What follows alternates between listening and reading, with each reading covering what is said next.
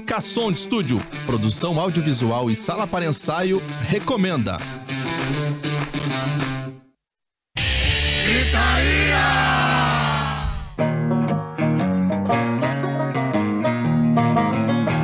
Sete. Uh.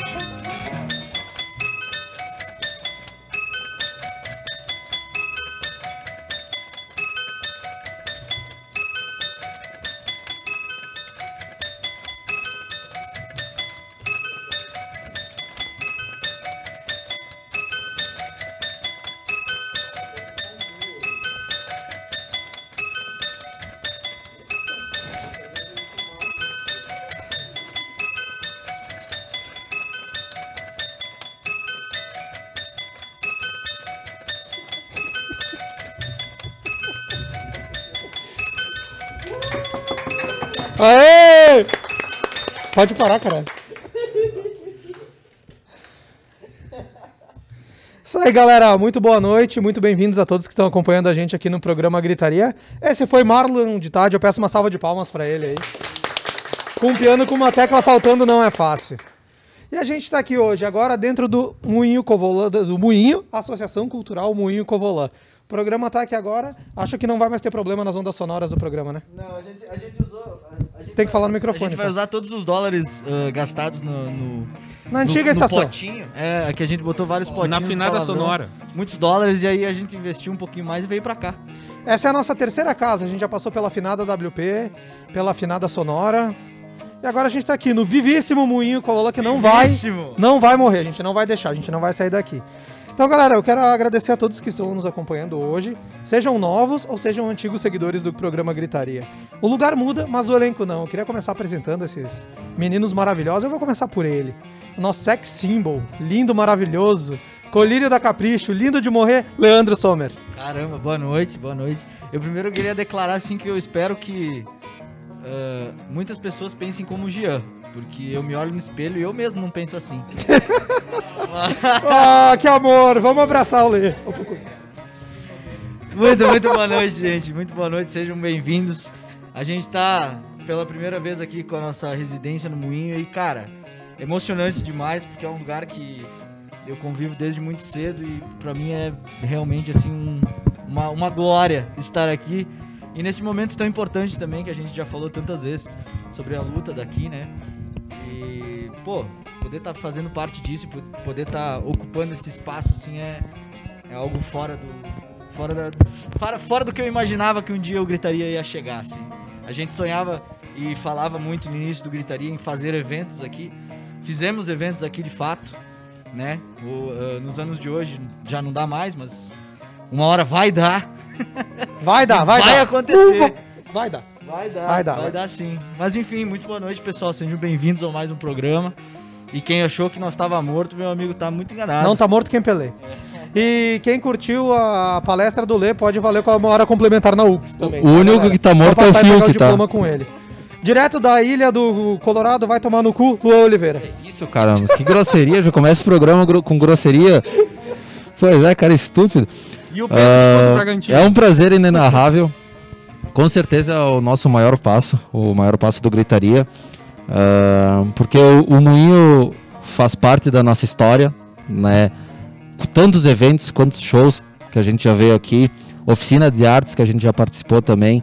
Ah, então a gente tá, tá em casa e a gente tá trabalhando em casa. Finalmente a gente tem um- uma casa, um lugar ah, que a gente pode, pode contribuir, né, para era preservar, né, e para não e enfim é um- é prazer muito grande estar tá, participando do gritaria a- direto do moinho e vai ser o primeiro programa de muitos. Isso daí, então agora ele que foi eleito por mim, o segundo mais bonito do programa, ele tá contestando ainda a eleição Não que o Lê, ele quer ser com mais bonito que o Lê, Jorge Rosseto. Eu não concordo com essa posição. Tu quer me ensinar a fazer o programa agora? já, já que tu não concorda O com a é posição, fundador senta, do programa. senta no sofazinho ali, Jorge. Vai, é por causa da... A gente tava preocupado com o distanciamento, né? Muito por, por, por, Ah, por causa do Mas tá Edu, todo mundo de máscara. Mas... ó o Luan ah, tentando tomar cerveja de máscara. como todo, como todo mundo já falou, tudo que tinha pra ser falado do moinho, né? Só dar uma complementada, puxar um pouquinho mais o saco. Foi o primeiro lugar que nos abraçou de verdade, que, que trouxe a gente aqui, vai, vamos fazer, quando dava pra fazer evento, né? Trouxe a gente aí, fez o Gritaria funcionar do jeito que a gente queria que ele funcionasse. Infelizmente, né, veio a pandemia e acabou cessando um pouco a gente. Mas agora, mais uma vez, a gente está sendo abraçado por esse lugar. Agora a gente está se mudando, a gente se mudou para esse lugar. E a gente só tem a agradecer e vida longa ao moinho e vida longa ao gritaria aqui dentro agora, né? Boa noite para todo mundo. Daí, merece palmas, merece palmas. Eu mereço, eu mereço o lugar de primeiro mais bonito do A gritaria. gente, a, a gente pensou como fazer o programa viralizar, atingir maior público, né? Vamos copiar quadros de programas famosos, né? O Pânico na TV, eles tinham a Mendigata. A gente tem o nosso Mendigato, Marlon de Tade. Que ao mesmo tempo vai fazer o Ding Dong. É verdade. Ah, queria agradecer principalmente ao Rápido aí Guto. pra nós, cabelo. Ô? Tá, eu vou falar rapidinho, vou tentar falar rapidinho. É, eu queria agradecer primeiramente ao, a todo mundo do Moinho, né? Queria agradecer ao nosso querido ao, ao Guto, a, a Nath e todo o pessoal do- da associação do, do Moinho Covolã. E queria dizer que foi difícil pra caramba pra gente fazer essa transmissão. A gente sofreu, nossa ó, a gente sofreu pra cacete, meu.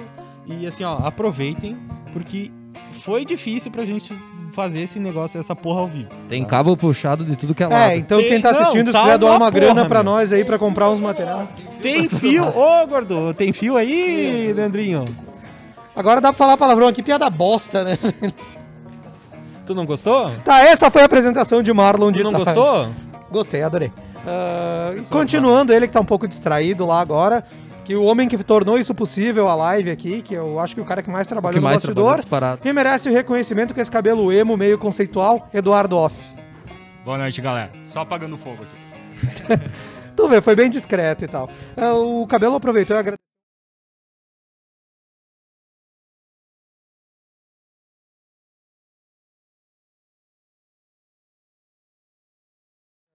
Mas tem um pessoalzinho aqui muito importante que fez, ajudou a acontecer hoje também. Eu quero agradecer ao Christian Douglas Castelo Branco, nosso bolacha aí, emprestando Bolacha, uma câmera aí pra bolacha. gente, pa- possibilitando a gente estar fazendo essa live hoje. O Matheus Girardi, sem ele, outro que sem não Girardi, fosse o Girardi, não estaria acontecendo também. Grande K-Sound. Também, né? O Girardi apoiador também, com a Cação de Estúdios. O Juliano Barbosa, da JBI Transportes, também nosso Grande apoiador, tá Juju. com a gente desde o começo também, sempre apoiando. Desde o começo na afinada sonora, né? Na Webputs ele não tava ainda.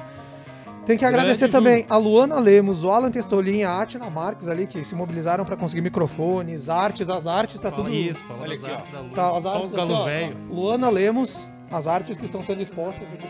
Oi? Da Luana Lemos. Luana Lemos, artista que tá expondo hoje. Nossa aqui amiga e participante do. E, a, e deixar o recado para quem tá nos acompanhando também. Toda semana a gente vai expor um artista local aqui. Quem tiver interesse, quem quiser expor sua arte, tiver, entra em contato com a gente de algum jeito, que a gente vai tá expondo aqui, divulgando o trabalho, As dando uma força, semana. todo mundo se ajudando. Tô vendo aqui, antes de continuar, né? O pessoal na live tá reclamando, ah, finalmente, demoraram. A gente teve um motivo que a gente atrasou tanto e foi porque a gente quis. A gente é estrela, a gente tá fazendo um programa e a gente quis atrasar. Então O você... Faustão também jogando demora. É isso aí. Quer reclamar, manda um e-mail aí, gritaria, arroba gritaria. Não, Ó, se, se alguém tiver um roteador de internet aí bom sobrando, quiser nos emprestar. ah, tu tá, bom? querendo fazer, tipo, sei lá, o LX aqui pra trocar e tal, não sei. Não, não, é só emprestar mesmo, não Se precisa trocar, nós não temos nada pra dar em troca, só Isso. bom humor. Não, se alguém tiver um roteador ah, bom pra funcionar e tiver bom assim, eu troco pela minha variante 2. Eu acho que o cabelo ainda tem que dar uma grana em troca. É, vou- Tem a variante mais 2.500 em dinheiro pelo roteador. Isso aí é Ah, sacanagem. vamos continuar, galera. Sacanagem, sacanagem é tu propor isso daí.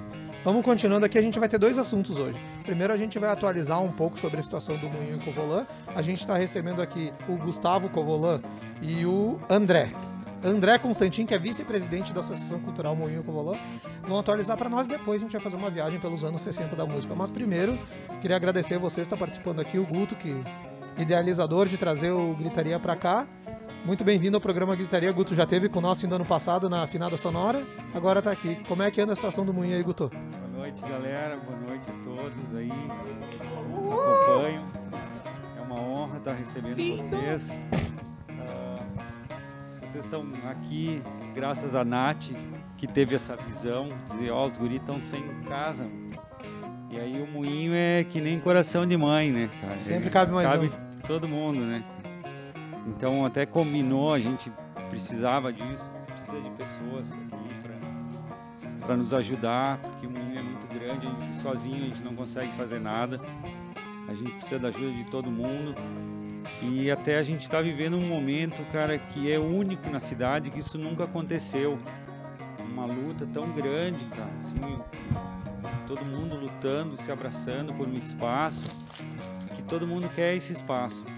Ninguém quer deixar que isso se perca, não só o prédio, mas tudo que acontece aqui dentro.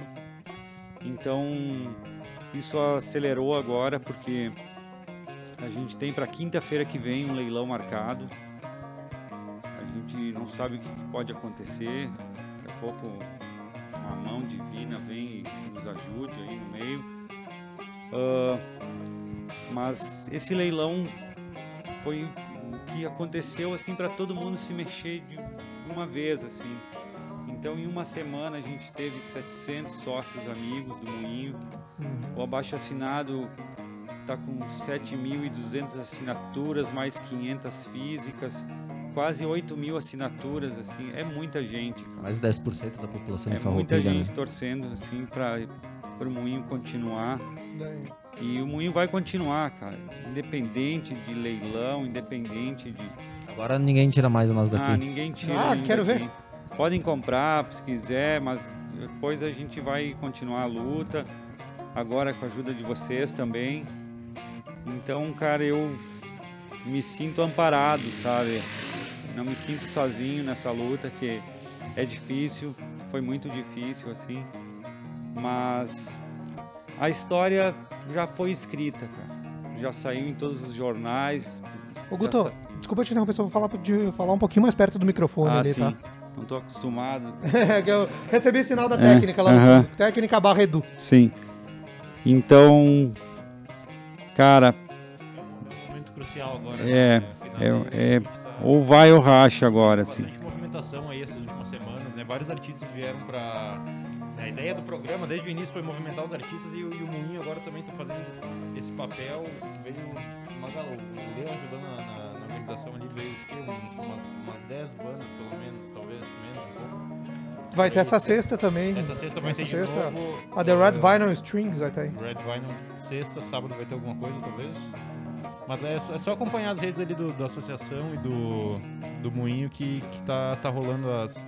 Falam quem é que vai tocar, as, as ocu- ocupações artísticas, exatamente. Ah, Até aproveitar e fazer uma pergunta, Guto. Eu vi uma postagem ali na, na página do Moinho no Instagram, no Facebook, não sei se eu também não acompanho muito a rede social, não o Moinho, né? Mas que vocês tiveram uma reunião com o prefeito, não sei se podem falar a respeito também. Claro, claro. Eu, eu vou deixar Como essa é parte depois pro André falar, Sim, perfeito. que eu então, não estava nessa perfeito. É que eu- reunião. Que eu vi a mas- situação ali, parece que foi favorável, alguma coisa assim, não sei. É, a gente acredita que sim. Né? É a Eu- palavra dele. é, eu não, não posso falar porque eu não estava lá. Mas amanhã a gente vai ter pela primeira vez em Farroupilha uma secretária de cultura do estado visitando o moinho.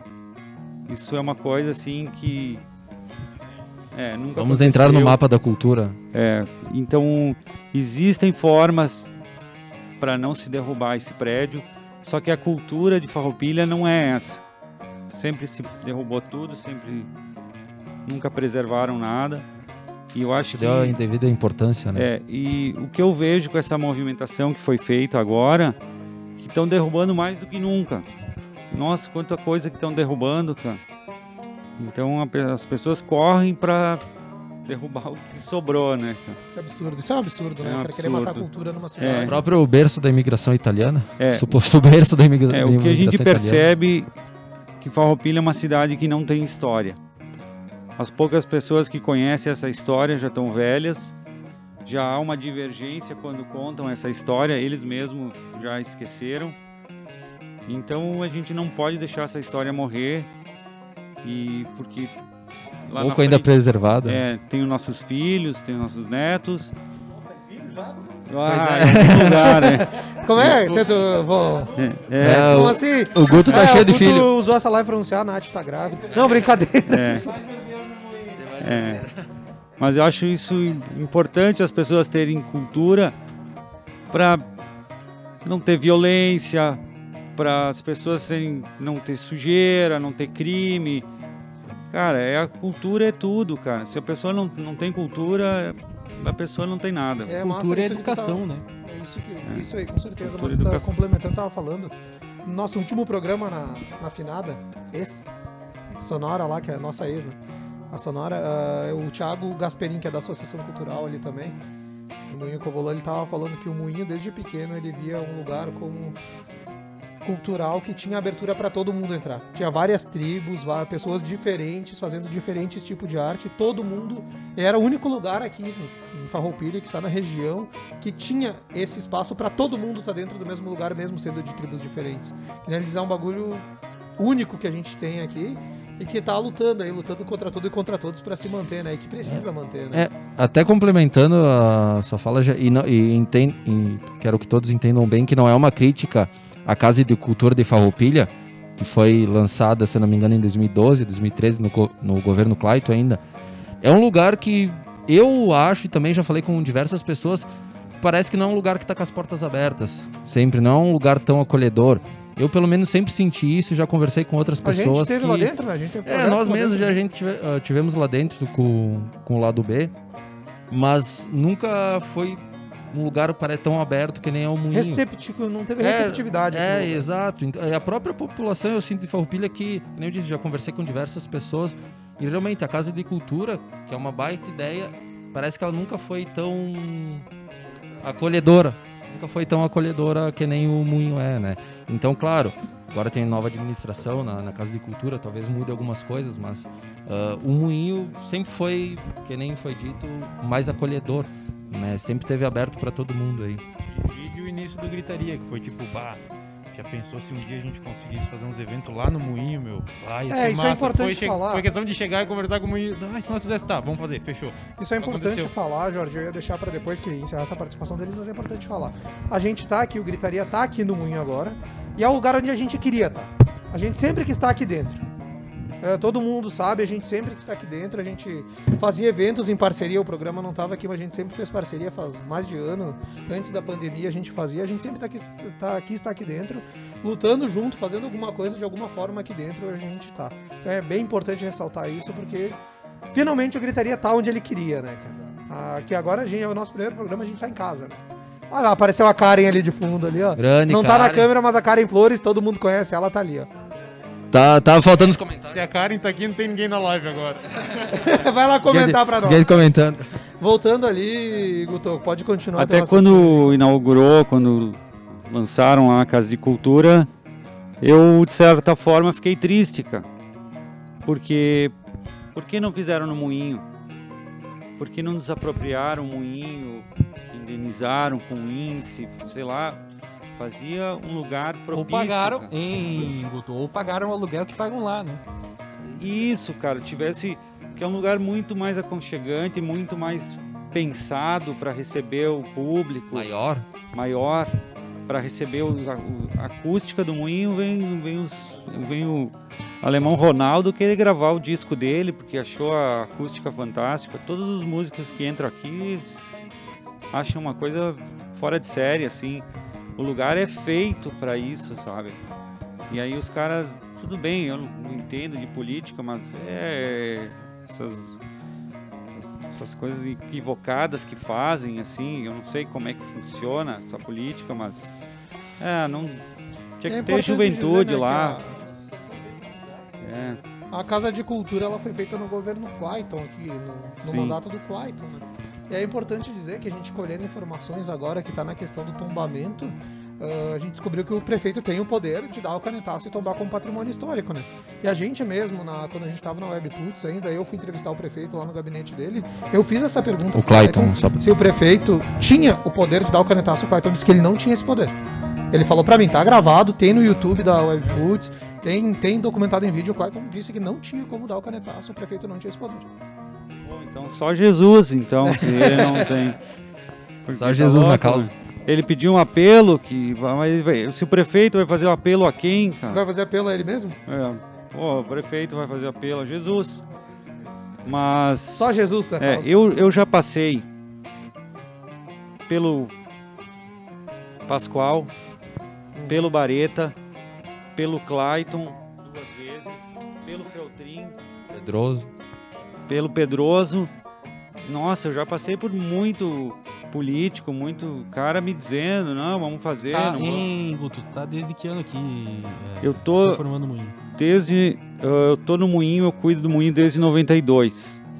Ah, todas as contas e IPTU. 30 anos. E, e reformo ele desde come, é, final de 99, começo de 2000, assim, por aí. Então, o que eu fiz sem recursos aqui foi mais do que todos os prefeitos de Farroupilha juntos já fizeram. É muito Quem é conhece o Moinho coisa. sabe que é verdade. Sabe Quem que é já, verdade, quem já entrou, quem já, já visitou o Moinho sabe que é, É, maravilhoso e muito bem feito. E com carinho, Sim. né? Tu vê que é uma coisa bem, bem casual. Assim. é, então eu reitero dizendo que a história está escrita. Tá em história todos, tá aí. Tá em todos os jornais, na TV. Agora, quem vai dar o fim para essa história é a prefeitura, cara. Eles que vão dar o fim. Se Isso aí, isso vai Fabiano continuar. Feltrin, a gente tá esperando. É. Faça diferente dos teus antecessores. Então, a minha parte eu fiz. Tô cansado. Tô passando a bola para a associação Tá porque nessa luta sozinho há um tempo também. né? é, eu se não fosse a associação vir o meu socorro, eu tinha desistido, eu acho, porque é muita coisa, cara. É muita não só manter o espaço, mas assim lutar contra todos, cara, contra o poder. É muito, isso é muito difícil, cara. E a gente vê assim, cara, de, as formas assim de como o poder age assim é é, é bem Perverso. difícil. É, Isso daí. Agora, Guto, vou pedir pra te passar o microfone ali pro. legal. Valeu, pro galera. O André agora. Quero que o André fale um pouquinho pra gente de como foi essa reunião com o prefeito lá. Com... Ah, eu nem vou falar sobre isso. Queria perguntar antes, vocês gravam todos os programas, né? Gravamos todos. Porque no anterior eu até fui levar o Gustavo lá, eu acho Sim. que era na outra sede. Depois fiquei ouvindo um pouco, alguém sintonizou, não sei como é que foi. Eu trabalho, com- eu sou documentarista, né? Eu trabalho com narrativas audiovisuais, documentários e tal, curtas. E disse, cara, esses programas vocês têm que gravar porque eles são bom roteiro para um vídeo. Sim. né? Tem todos, todos, todos, é, todos. é, isso dá uma boa história do moinho só nas falas que tem aqui. Além de muitas outras coisas que eu gostaria de estar gravando já, né? Mas o tempo, assim, a gente está sempre envolvido em alguma coisa. Pois Antes é. do programa eu tava pendurando uns quadros aqui, né? É, De uma até exposição. na- ali a- atrás do, do André e do, do Guto aparece algumas fotografias. Né, umas ali, fotografias tá do parceiro live. Daniel Herrera, aí, então a gente traz as nossas obras para cá também, né? E, e a associação é o seguinte, é, a Ana, né, que não está mais aí, que, que preside, né, as mulheres que mandam, passaram a mandar aí, a Nath, todo mundo, isso é bom, a gente obedece, né, Guto? É, nem sempre. E a associação é o seguinte, ela, tem, ela é uma história nova diante de toda a história do Moinho, né? Não sei se faz 30 ou 25 anos. É uma novela tão grande que até hoje não consegui entender direito, tanto rolo que tem, né? Mas a associação vem com uma história nova, né? Faz dois anos e meio, vai completar, completar três anos, surge para tentar ver ações para salvar o Moinho, certo? Então é um movimento coletivo e talvez seja fundamental nesse momento agora que é decisivo para o Moinho, certo? Então tem um monte de narrativas simultâneas sobre o moinho. Questões de heranças, questões de tombamento ou não tombamento, esferas nacionais, estaduais, municipais. Tem mil possibilidades, tem leilão, né? Mas eu queria dizer o seguinte: eu já sou meio macaco velho, eu sou de Caxias, né? Uhum. Eu acompanhei toda a novela do Cine Ópera, do Cine Ópera, não sei se já ouviram falar dele. Eu começava no jornalismo naquele tempo e acompanhei toda a história do Cine Ópera, que talvez fosse o prédio antigo mais monumental que existia na região. Era um cine-teatro com mezaninos, capacidade para mil pessoas, e veio abaixo. Tá? Numa véspera de Natal foi incendiado. Que absurdo. Então, assim, o que difere a manutenção de. Eu não digo um prédio histórico, eu queria dizer isso para quem está ouvindo. O moinho não é um prédio, o moinho é um sítio urbano, tá? É o prédio e o que tem em volta dele. Ou seja, é o prédio e o espírito do lugar. Tá? Os lugares têm um espírito. E isso está codificado, inclusive, nos inventários dos bens imateriais do Brasil e dos países. O que, que é o espírito? É a cultura, né? Então, por exemplo, o samba é um patrimônio imaterial do Brasil. Ele não tem paredes. O moinho é feito de paredes, mas tem que ver qual é o espírito que está aqui. É o espírito de vocês. Ah, é a pessoa que encontrou ali um espaço de convivência, quem canta, quem toca, quem expõe sua arte. Tinha duas adolescentes dispostas a ajudar na limpeza hoje porque elas queriam encontrar uma causa para a vida delas. Isso um pai delas me falou. E ela encontrou uma causa no moinho.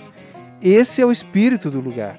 E assim, tudo que eu já vi nessa área cultural, o que vai definir o destino do moinho, se ele vai ser coletivo ou privado, é o desejo da cidade. E aí nesse ponto vocês são fundamentais, né? Qual é o desejo do lugar? E não é mais uma causa da cidade, viu? Isso aqui já está regional, vem gente de outros lugares. Eu não conheço imprensa regional também. É isso, né? Eu não conheço um lugar com uma, ocupa... uma ocupação espontânea tão longa como o Moinho, não se tem notícia. E foi isso que a gente levou lá para a secretária de Cultura do Estado. Pô, caramba, tá vindo uma secretária amanhã. Ela, ela sacou que aqui tem uma história a ser vista de perto, a ver o que pode ser feito, né?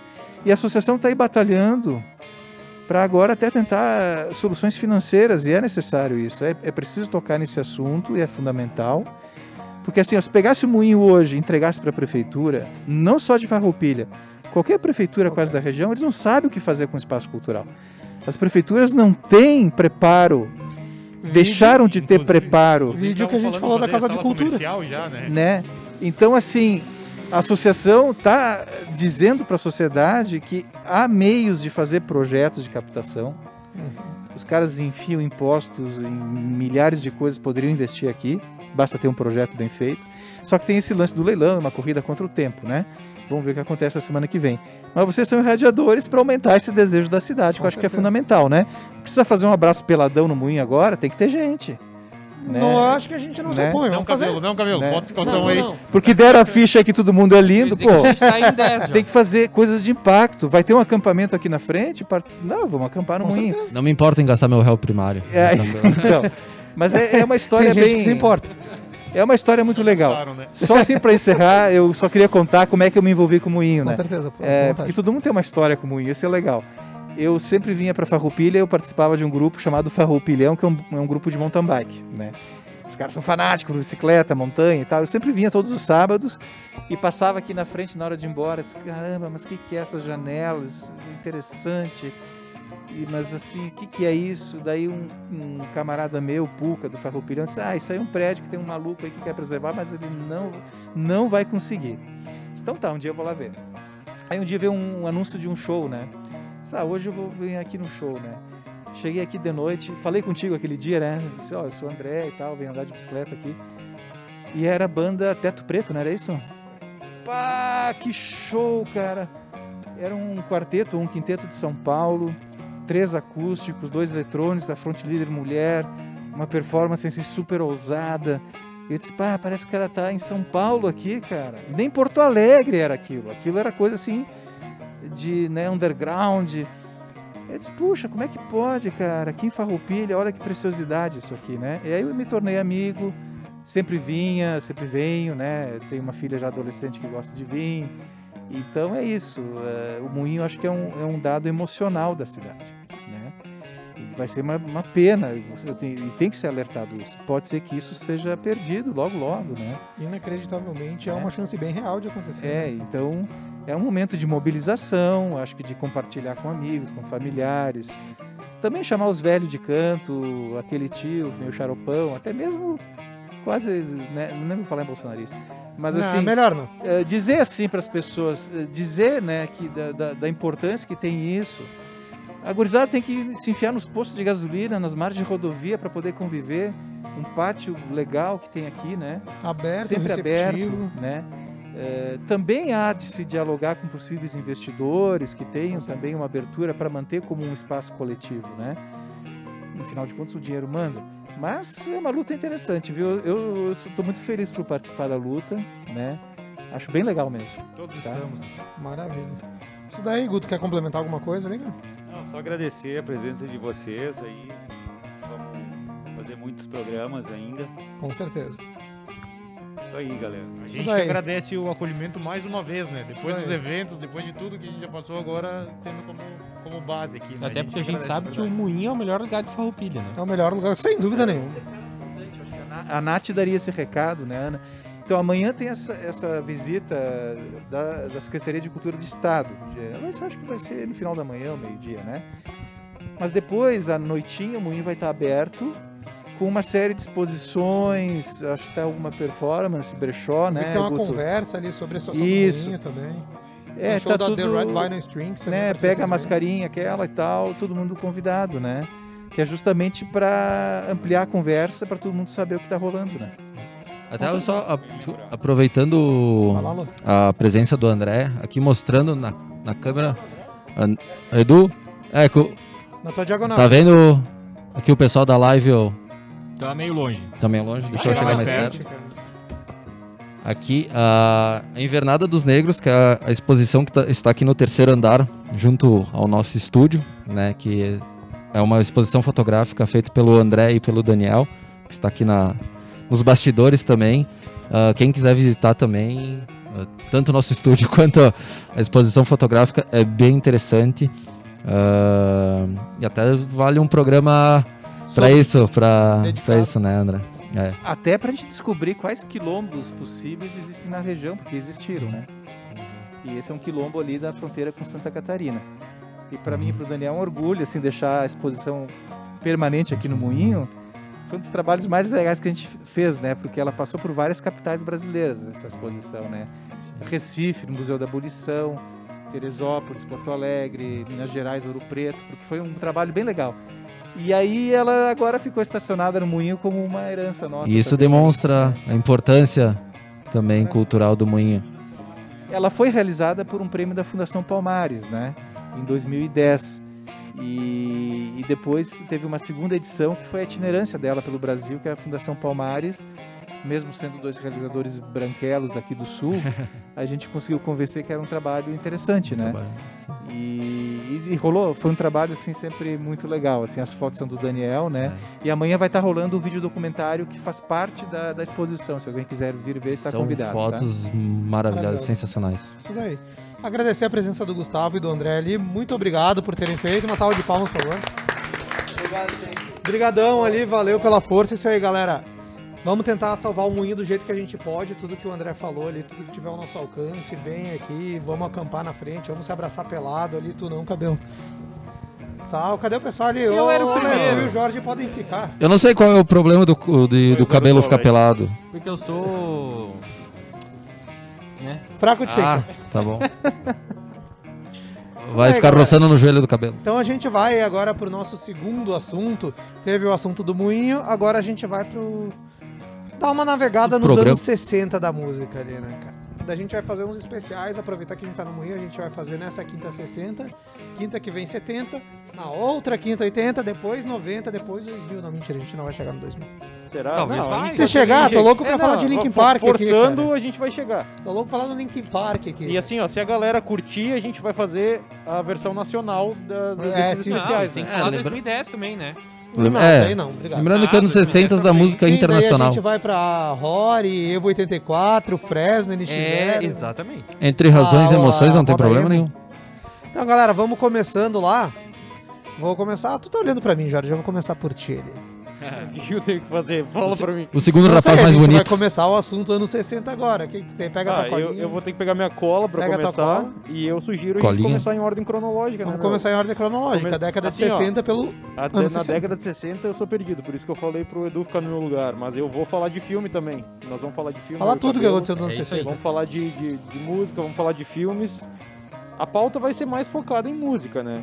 Mas eu vou começar falando de filmes, pra começar Ah, cara, atravessado. Se tiver Cara, música é livre, filme, aqui tu faz o que tu quiser. eu Tu não é o segundo mais bonito do Eu não programa. assisti filmes de todos os anos da década de 60, mas eu acredito que o cabelo, que é um. Porque O ele. cabelo sim é cinéfilo. Porque Eu inclusive o cinéfilo. cabelo já era formado na faculdade o nos cabelo anos 60. é né? viciado em filmes. segundo Eu- o cabelo, ele eu já bateu um mil filmes no de MDB. No IMDB eu tenho 1008 filmes. Agora, O cara é do- bom. Tempo bem gasto. dois filmes que eu separei sobre o ano 1960 cravado. Sei que o Uh! cabelo já assistiu Spartacus, Spartacus, Stanley filmaço. Kubrick e Psicose.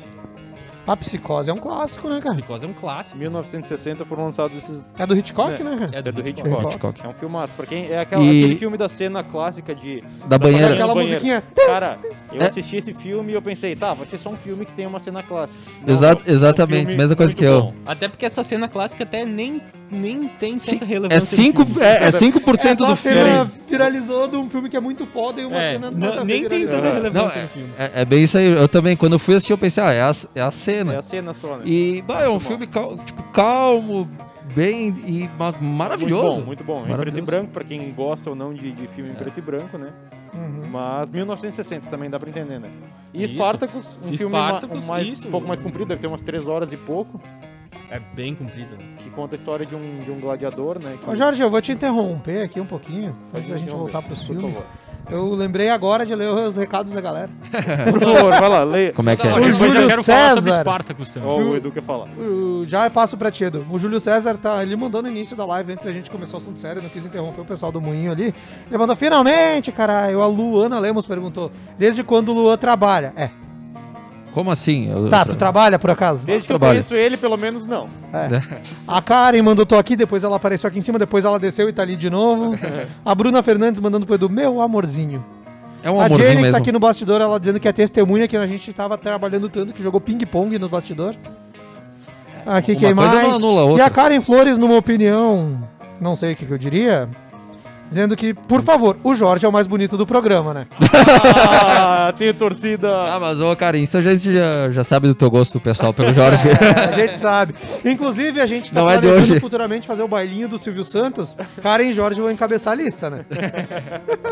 O que, que tu tem a dizer sobre isso, Jorge? Eu tenho que dizer que eu concordo com a Karen. Eu Do acho que eu sou bailinho? mais bonito que o Lê. Eu discordo, cara. Sim, foi tu que fez a lista, né? Sim, não vou fazer o quê? A lista é minha, como é que eu vou concordar com a tua? eu queria dizer que com essa lista eu fiquei triste porque eu fui igualado ao cabelo, tá? Só... É, Tu foi- se acha melhor que ele? Pô, no mínimo, né? o cara tem um emprego. Não, mas eu também tenho. Eu sou Ô, Lua, autônomo. catar latinha e vender não é emprego. É autônomo. É hobby. É autônomo.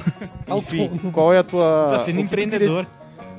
Como? O que você queria dizer sobre Spartacus? Volta agora, voltando o Spartacus ali, Eduardo Hoffmeister. Não, o que que tu, o que que tu ia falar de sobre Spartacus? O que eu ia falar? É. Eu não terminei o filme. Mas eu. Eu queria destacar o filme que eu vi, mas eu não terminei. Ele, ele, Não, ele assim, ó, ia citar assim, dois ó, que nem filmes. eu disse. Um, um ele não assistiu. Eu não assisti filmes de todos os anos da década de 60, mas eu destaquei alguns que eu assisti e gostei e alguns que eu sei que são, são bons filmes. Spartacus é um filme bem longo, é um dos poucos filmes que eu comecei e não terminei. Mas assim, a cena de. Da, a cena. Ah, não vou dar spoiler do filme, né? Dá spoiler, foda-se quem tá vendo. É um filme Não, de tá mil- louco, o filme 1960. tem 60 anos já. Mas é que tem muita gente que. Se o cara não viu até agora. Mas a cena que. A, É que cena- nem a primeira cena de batalha já- de fato, meu, me, me, me deu um. É um filme bem antigo, né? Não é tão bom assim em questão de efeitos especiais, mas é, Não, é nem Stanley. Kubrick. Até porque Nem a tem questão efeitos não especiais. são os efeitos especiais. Tem uma a parte que é a o cara passa um tridente assim no, no peito do cara e de repente faz uma lista de sangue assim, que daí tu fica pensando, como é que será que eles fizeram aquilo? Mas é nitidamente tinta, tá ligado? Não, foi de verdade, o cara morreu. É tipo os efeitos especiais do Chaves, que as cadeiras eram de isopor. Tem esses teus, esse, eh, esses teus spoilers aí são tipo aquele ah, quando o- a Netflix que, o que foi? Eu tô pesquisando que filme dos anos 60 apareceu se meu Fusca falasse. Ah, não, esse a gente não vai Tem, falar. Mas é 60 e pouco. nem quando a Netflix ah, publicou o- o- a segunda temporada do, do Narcos, que o, o Pablo morria, né? E daí alguém Sim, sim, comentou. história. Bah, mas como assim? Então, dando É spoiler. Esse spoiler tá na história há 22 anos. Cara, um filme que eu verdade. assisti quando era criança com meu tio, tá na década de 60, o Leopardo, velho. Esse eu não sei Filme. qual é. Mary Poppins também é da década de 60. O Leandro, que voltou do banheiro agora, diz um, Um filme. um álbum. É, não necessariamente filme, mas um álbum, uma banda de exatamente 60. Eu não sei. Beleza. Então, vamos Grande lá. participação e só do pra Leandro finalizar, que é Se o que cara a- me vem com exatamente 1960. É, não, eu também Não, não, eu acho saberia. que eu sabia. Eu também não sei. Eu nasci em 1990. Tu nasceu em 90? 96! 95. Eu errei por um. Ah, e só com, finalizando aqui, 007 Cassino Royale também é da década de 60. Ninguém se porta com Vários 007. Ninguém 007 se que são de Cala tua 60. boca, velho. Tem 07 A de gente se importa. 63, O nosso 64, querido Sean 65, Connery. 67. Teve um- pelo menos uns 4 007 Sean Connery década de recém, 60. assim, Falecido. recém-falecido, né, Ano cara? passado. Assim como a Sonora e o Web Connery, eu Boots. acho, nessa época aí.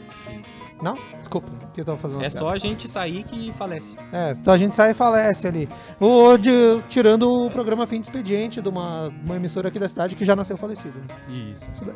Seguindo o baile aqui então, galera, vou, vou puxar o tópico, já que vocês não quiseram falar de música, quiseram ficar falando sobre filme ainda. Vou puxar um que o Luan vai me ajudar aí, cara. A gente vai falar sobre a, a invasão inglesa, cara. O que, É que foi a invasão inglesa? Ah, tu tem que complicar tudo. segue, cara. segue, segue. Tem que complicar tudo. Aqui, ó. Cartão amarelo pra ti. Eu No nego. próximo tu vai lá com a Nath lá comer um pastel. Eu nego. Apesar Então, de cara, a coisa- invasão inglesa, o que que foi? A invasão britânica, que nem o, o supracitado aqui prefere dizer. British Invasion. Eu quero dizer inglesa, cara. Tá? Tá na minha lista aqui, inglesa aqui, ó. Cadê a câmera aqui, ó? Inglesa. É britânica já. Viu só? Então tá, falem vocês sobre a invasão agora. Vocês que não têm a cola, falem sobre ela. Cê, ah, depois da, da Guerra da Independência Americana foi a invasão dos, dos ingleses. Tchau, beleza. É, Cara, depois veio é a Guerra assim, ó, Civil também. A a invasão Guerra Civil. inglesa se deu em 64, pulando um pouco a ordem cronológica que o Jorge pediu. O que que foi, cara? Uma galera jovem ainda na época, 64, faz muito tempo isso, ah, a ah, toda a Grã-Bretanha, como tu prefere dizer, tava procurando algo pra se agarrar, algo pra depois da Segunda Guerra Mundial, ainda a, toda, tanto a Inglaterra quanto todo o Reino Unido ele estava todo destruído pela guerra. E os jovens estavam meio perdidos nisso daí. Foi aí que surgiram bandas lá, que foi em 62 que explodiu lá, depois veio pra cá, como Beatles, ah, The Who, a gente pode estar outras aqui Kings, também. The Rolling Kings. Stones, The Animals, The Hoolies. Kings. ah, Peraí, o cabelo não ia tocar um The Animals aí com o Lê cantando. Daqui a pouquinho, calma, daqui a pouquinho já dá deixa. Calma, calma. Dessa galera, meu, tinha, alguma, tinha que se agarrar em alguma coisa. Tá? E se agarrou na música.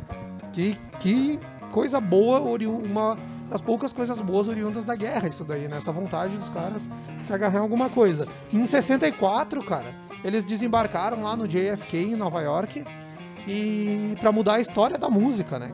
Pra mudar a história da música nos Estados Unidos. Porque o que eles chegaram fazendo é algo absurdo lá, cara.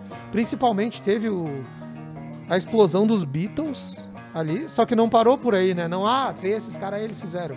Veio mais um monte de galera depois que daí o Lua vai complementar agora.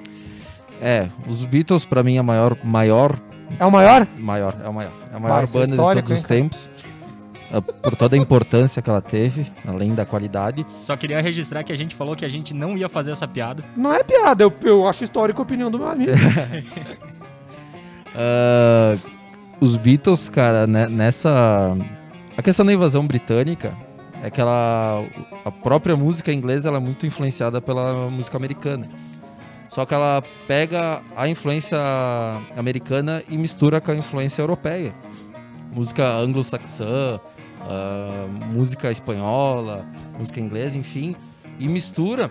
E ela traz um pouco mais de rebeldia que a música americana né, o, o rockabilly, com o próprio Elvis, que o Elvis tinha alguns filmes censurados pelo rebolado que ele tinha, por todo o swing dele. Muita gente diz que o rockabilly é do Elvis, né? Foi o É. Elvis que misturou a- o rhythm and blues e o, Qual? o rhythm and blues era é, e o country. Qual? Isso, Isso aí. exato. É, e, e a própria TV, a própria cultura americana meio que, de alguma maneira, bloqueava porque achava que era um, um escárnio. Só que os jovens queriam essa coisa mais raivosa e tal que veio, aí veio de encontro com a atitude britânica. Sim, que é o, é o lance todo da contracultura, né? Isso. Que o, o, a, a- toda a carreira do, do Elvis foi fortemente influenciada pela, pela cultura, pela música negra. Sim. né? O R&B, o Rhythm and Blues, é, é uma música originalmente negra e ele misturou com o country e, cara, o, o- toda,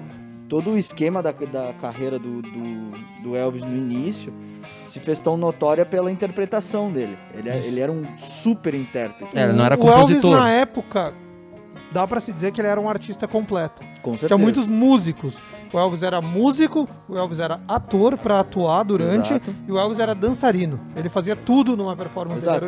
Ele Isso citando, né, que o Elvis, o Elvis começou a carreira musical dele nos, nos anos 54, né, 1954. Em 56 ele se tornou uma, uma personalidade internacional, depois que ele tocou no, no show do Ed Sullivan, que parece que, tipo, Que depois todo um mundo que ficava famoso isso. tinha que passar pelo show desse Isso. cara. E depois lá em 77, né, que ele foi, É. veio a falecer. É, mas o, é, o Elvis tem a questão de quando ele vai pro exército. Digamos, Sim. é uma jogada Sim. de marketing do, do governo junto com ele. Exatamente. Então ele volta um pouco mais comportado, né? ele volta só fazendo. Ele fez bastante trilha de filme. né? De, é, trilha de filme, uma Isso, coisa mais exatamente. É, romântica, Os anos 60, basicamente, mais comportada. Foi, foi trilha de filme. É, Os anos 60, basicamente, Entre 60 e 64, ele fez uns 6, 7 filmes, né? é. O, até já en- encaixando na questão do, do, do Sullivan Show, o Ed Sullivan. ah, Sullivan. qu- Sullivan. Quando os, o- inglês. os, os Beatles desembarcam em 64, que o, o G já comentou, a participação deles no, no programa é de 74 milhões de pessoas assistindo. Caralho, velho. Pra vocês terem uma ideia, na época a população brasileira era de 88 milhões de pessoas. Então era praticamente o Brasil inteiro assistindo um único show. E reza a lenda que durante a apresentação deles no, no programa não teve nenhum registro de crime nos Estados Unidos. Né? Era o- mais de um terço da população americana na época estava assistindo o Isso show só dos nos Beatles. Estados Unidos? Só nos Estados Unidos. Cara, o Super Bowl teve tipo 90 e poucos milhões esse ano. Esse ano, Esse 2021. ano, 2021. Em 1964 teve 76, 78 agora. muita Ah, coisa, né? é muita, era Cara, muita o- coisa. O, Bob e Dylan é da onde? Calma, eu vou chegar lá. Ainda não. Só ainda é, não. Ainda não, ainda não. Não, mas não, assim, falando- eu ia- eu ia completando- complementando ainda os Beatles. sobre o Elvis, né? Que ele foi, o- ele foi uma grande influência tanto pro John Lennon, tanto pro Paul, como Com pro. Bob Dylan e como pro Little Richard e como pra tantos outros, né? Isso. Mas isso citando uns nomes de quem estava envolvido na época, assim, que Uhum. conheceu realmente o rei e, né, e pôde falar Claro. assim com, com propriedade, porque cara, tem tem, fra tem tem uma afirmação do John Lennon que ele diz que se não tivesse havido um Elvis Presley, jamais existiria um Beatle. é Uma, verdade. pe- uma pessoa Sim, Beatle, né? o Não- próprio Raul, Raul Seixas também ah, era fanático pro Elvis. O sonho dele era ser Elvis, ele fazia cover de Elvis quando ele era adolescente.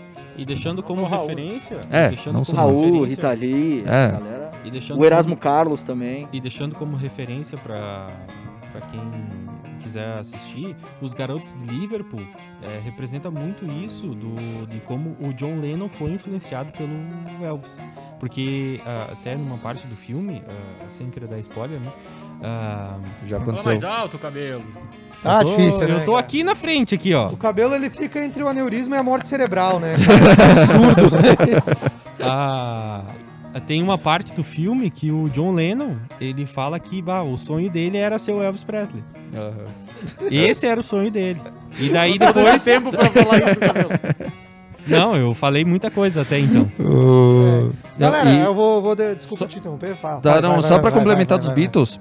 E os Beatles, então, quando eles entram, eles se apresentam, os- o disco deles, o terceiro disco, que eu não vou saber pronunciar em inglês, mas é o terceiro disco dos Beatles, quando é lançado nos Estados Unidos, ele pega as cinco primeiras posições da Billboard. É, Why Haun't Hold... É. É. Tentei, mano. Não, não, não, não sei, não sei. É, até, o, até o final do ano a gente, a gente É. quer educar. Ô, galera, escolas de idiomas da cidade quiser Queira fazer um patrocinar. apoio, a gente não quer dinheiro. A gente só quer matricular o Luan, cara. É, é difícil, Silvio. Mas, I Hard enfim, Day's Night. cara. Hard Day's Night? Nossa! Não, Não, esse é o segundo, né? Terceiro. Esse é o terceiro? Terceiro, tô olhando na internet, pelo menos. É. Fonte mas, Wikipedia. Mas eu acho que era o. Mas enfim, tudo bem. Fonte minha cara. Foi o. Fonte nova. Porque os Beatles já tinham sido lançados nos Estados Unidos, mas por, por gra- gravadoras pequenas. E não tinha feito sucesso. Aí a Capitol, que era. Era a gravadora americana que pertencia à M do. Que era a M no, na Inglaterra e a Capitol nos Estados Unidos. Ah, eles não queriam lançar, aí, por pressão da, da matriz inglesa, eles lançaram. Aí com com propaganda e tal, e aí tomaram as cinco primeiras posições da Billboard, que até hoje isso nunca voltou a acontecer. Nossa. Galera, eu vou dar uma passadinha na live aqui, a galera tá comentando também. O Nicolas Fonseca elogiando o cenário. Ana Lautert, ou Lautert, eu não sei falar sobre o nome dela. Fala aí, Lé, me corrija. Eu falo Lautert. Se É, tá Ana errado, Lautert. meu, eu... Lautert ou Lautert? Lautert. Ana Lautert aqui comentando que o cenário tem tudo a ver conosco. e o William Mendes pedindo pra tocar Raul. Não. Ah, tem duas eu frases. gostei. Tocar, vamos tocar sim. Vamos tocar, Nós vamos vamos tocar. arrebentar o Gancor e vamos tocar Isso o- aí. A gente vai tocar Raul na- no especial. É, 70. Especial do Raul. É, não anos 60. Você tem. Tá, aqui eu separei duas frases ali que falou que é, vai- é oriunda da, da música negra, né? O blues, no caso. Eu separei duas frases que eu queria ler aqui e depois dessa frase eu vou deixar, uma- deixar a deixa, bem redundante da minha parte. Tem tudo bem. Vou levantar a bola pra vocês cortarem com a música The Animals, já vão se preparando aí. A primeira é uma frase do Kate Richards, do The Rolling Stones. O blues sempre esteve por aí, muito antes de, de ser chamado de blues. Ele é um fio condutor da música, é um nervo, nervo que ecoa por toda a raça humana, o Homo sapiens. Kate Richards. E a segunda ele pode frase. falar isso porque ele já tava aí antes de todo esse tempo aí. E a segunda frase é do Eric Burden, do The Animals, que fica pra vocês aí. Eu Ah, acho, esse eu é acho que bom, meu. Adão e Eva era, era o Kate Richards e a. E Marlon de Tade. Não, não, e a Rainha da Inglaterra. A Elizabeth. Eu A descobri, Elizabeth. eu descobri Voltando- esses dias que o Eric Burden do, do, do Animals é o cara que formou o War. Que tem aquela, aquele som. É o baixista? Aquele que toca no Chechen Chong. Isso, isso É. aí, meu. Foi que Edu? É o baixista? Porque ele era empresário do Jimi Hendrix também. O baixista do The Animals, só que eu não sei se é o mesmo cara. Não, é o vocal. É o vocal, tá. Então, mas o baixista do The Animals era o empresário do Jimi Hendrix. Foi o cara que apostou no Jimi Hendrix. E isso fica na, na década de 60. Isso? Olha só, outra banda que é de 60 aqui, cara, uma, que principalmente eu e o Edu vamos saber qual que é. E quem acompanha futebol é Gary and the Peacemakers, cara. Que canta Will Never Walk Liverpool. Alone, que é até hoje considerado o hino do Liverpool. Faleceu E faz duas o- semanas. Duas E semanas. aí que tá, outra, É. outro lance do Elvis era as regravações. porque Como ele era um, um baita intérprete, e- muita gente escrevia músicas e ele Pra ele. se. É, também, né? Mas acontecia dele fazer muitas interpretações de músicas e o Never Never Walk Walk Alone O Elvis, né? ficou famoso na voz do Elvis. Exatamente. Elvis lá, que, mas era uma versão meio gospel daí e tal. né? É, isso aí, porque o Elvis era muito ligado à música gospel desde muito cedo, né? A família Ele dele. era- aprendeu outro? Ele começou a cantar na na, igreja, igreja. é, pelo que eu Isso aí. lembro. Então, voltando à frase que está do Eric Burden, do The Animals, ó, meio forte isso daí, né? Nós éramos responsáveis por colocar a mão dentro da, lata de, da lata de lixo da América e tirar a cultura. Pô. Então eu deixo agora pra vocês fazer uma palhinha de The Animals pra nós aí, Lei e Cabelo. É. A lata de lixo?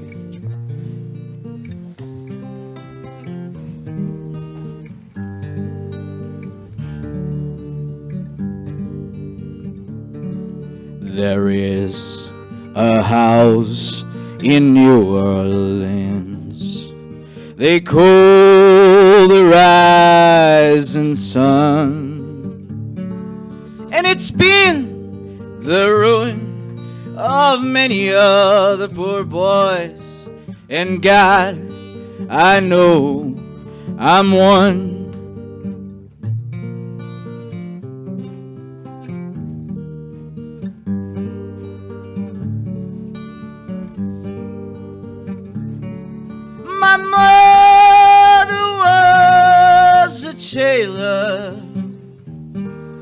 She sewed my new blue jeans.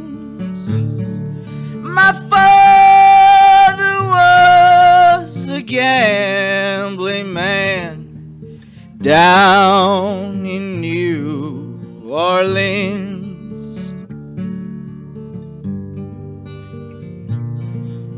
É isso aí? tá bom. Ô galera, uma salva de palmas aí. Beleza que uma salva de palmas e o Lô foi embora. Alguém chama o Lô diz que o programa não acabou, cara.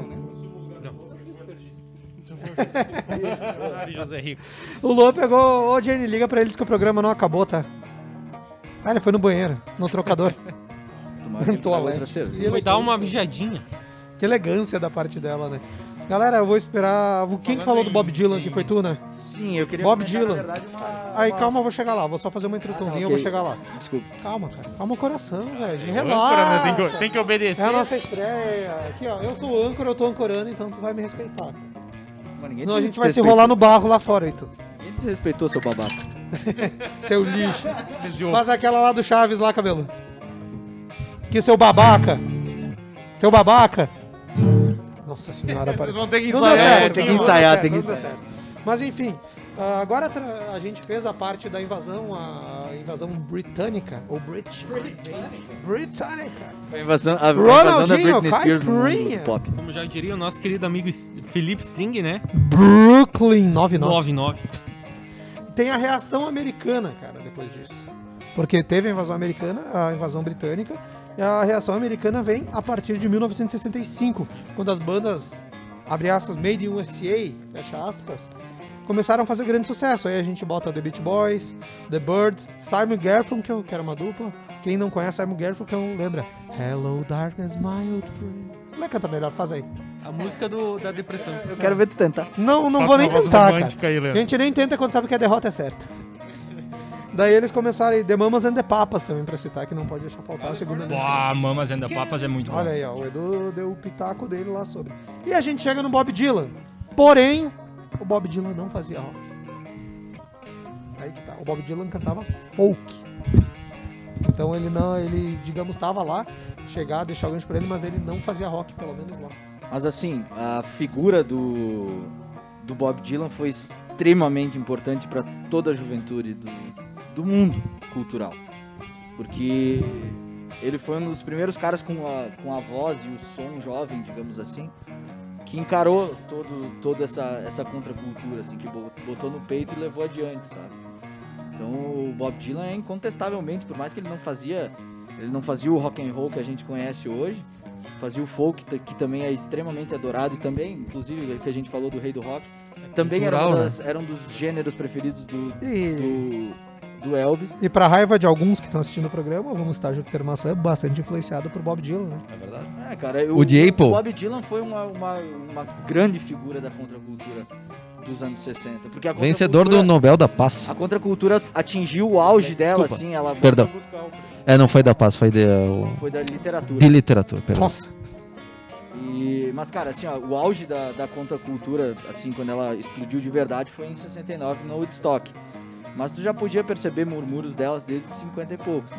Então, Desde a É. geração beat. Que é, exatamente, 50. exatamente. A gera- geração beat que começou tudo isso, né? E, cara, o, o- querendo ou não, o Bob Dylan deu voz a- aos jovens. Deu voz aos jovens. E é isso que a gente procura aqui hoje, por exemplo, né? A gente procura voz jovem na nossa É, cidade. que a gente somos jovens A gente fazendo somos- A gente somos. A gente A somos- gente somos é maravilhosa, né, cara? Nós somos jovens querendo ter voz, somos um grupo de cinco jovens e o Marlon, né?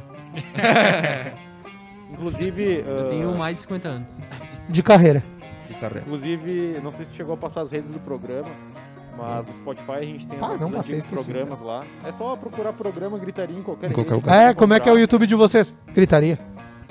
Como é que é o Quem entendeu a referência, entendeu. E aí a gente fez um programa sobre a, a música contra a guerra, né? Na época da guerra do Vietnã, foi mais ou menos nessa época, nos 60. né? E o Bob Dylan fazia justamente esse, esse papel da, da voz da, do, do jovem, né? Que protestava, não, o, o jovem que não queria participar daquela, daquela peleia sanguinária, né? Alguns, inclusive, que também fizeram parte desse movimento, tipo o Elvis, o John Fogerty, por exemplo, do, do Creedence, que Pá, foi- ó, Jorge. Adoro, Dá eu te adoro, licença, cara. né, meu? Ó, Eu te adoro, cara. ó. Eu te adoro porque, tipo, Mas o John Fogerty também que tu foi. falou, tu falando Eles de John tocavam- Fogerty? Eles tocavam desde Mas o 65 Elvis não chegou a juntos. ser. a- Ah, o não, Elvis, o Elvis não chegou foi pra a ir guerra, ele foi pra Alemanha servir, mas não tava em guerra. Isso, não chegou a ir diretamente pra guerra, né? Na verdade, ele foi lá pra ser só um modelo que ia lá tocar a música pra galera relaxar. A gente sabe o que aconteceu lá, né? É. E que nem... Tem segredos do Elvis aí pra revelar. O Vocês vão passar ali. pra Creedence agora? É, que eu ia Não, dizer, só tô eu ia dar... comentando porque... Vai, eh, termina. Foi, foi fa- linkando com, quebrou o com bagulho, Dylan, caralho. que foi uma voz que falando pariu. sobre... Que fez música sobre a guerra e tal. O John Fogerty foi um exemplo que foi um, alguém que serviu também e depois voltou pra falar sobre aquela realidade, né? A realidade da guerra. Eu tava linkando com o programa que a gente fez. Se quiserem procurar no Spotify, é só procurar programa Gritaria. Alguns No YouTube também. vai ser sobre a guerra do Vietnã, a música contra a guerra do Vietnã. E a gente entrou em Creedence, né? Que, que começou. É, é, por isso Inclusive, eu- a tua camisa, né, Eu Jorge? te exaltei ali um pouco quando tu falou de John Fogerty, porque eu tinha três assuntos pra seguir. Era Johnny Cash, Creedence ou Woodstock. Daí tu vem, já deixa a bola levantada, a gente passa pro Creedence agora, né? Aham, com certeza. Eu- Ah, eu, eu queria falar que, que, no- que, eh, tem duas situações aqui pra quem tá, tá me olhando na live agora.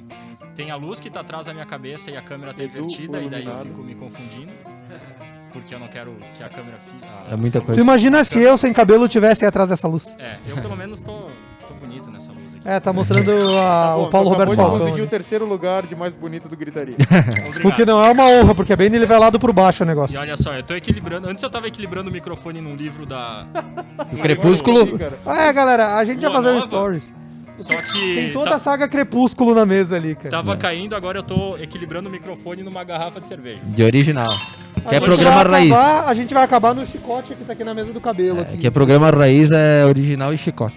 É, eu só queria falar que ah, o Jorge falou dos programas e tem, tem um- umas colunas legais no, no Insta e no Facebook, pra quem quiser procurar. E tem um textinho bem bacana do, do Bob Dylan, que é quando ele, ele passou pro, pro rock, quando ele começou a fazer uma música diferente do folk que ele costumava fazer.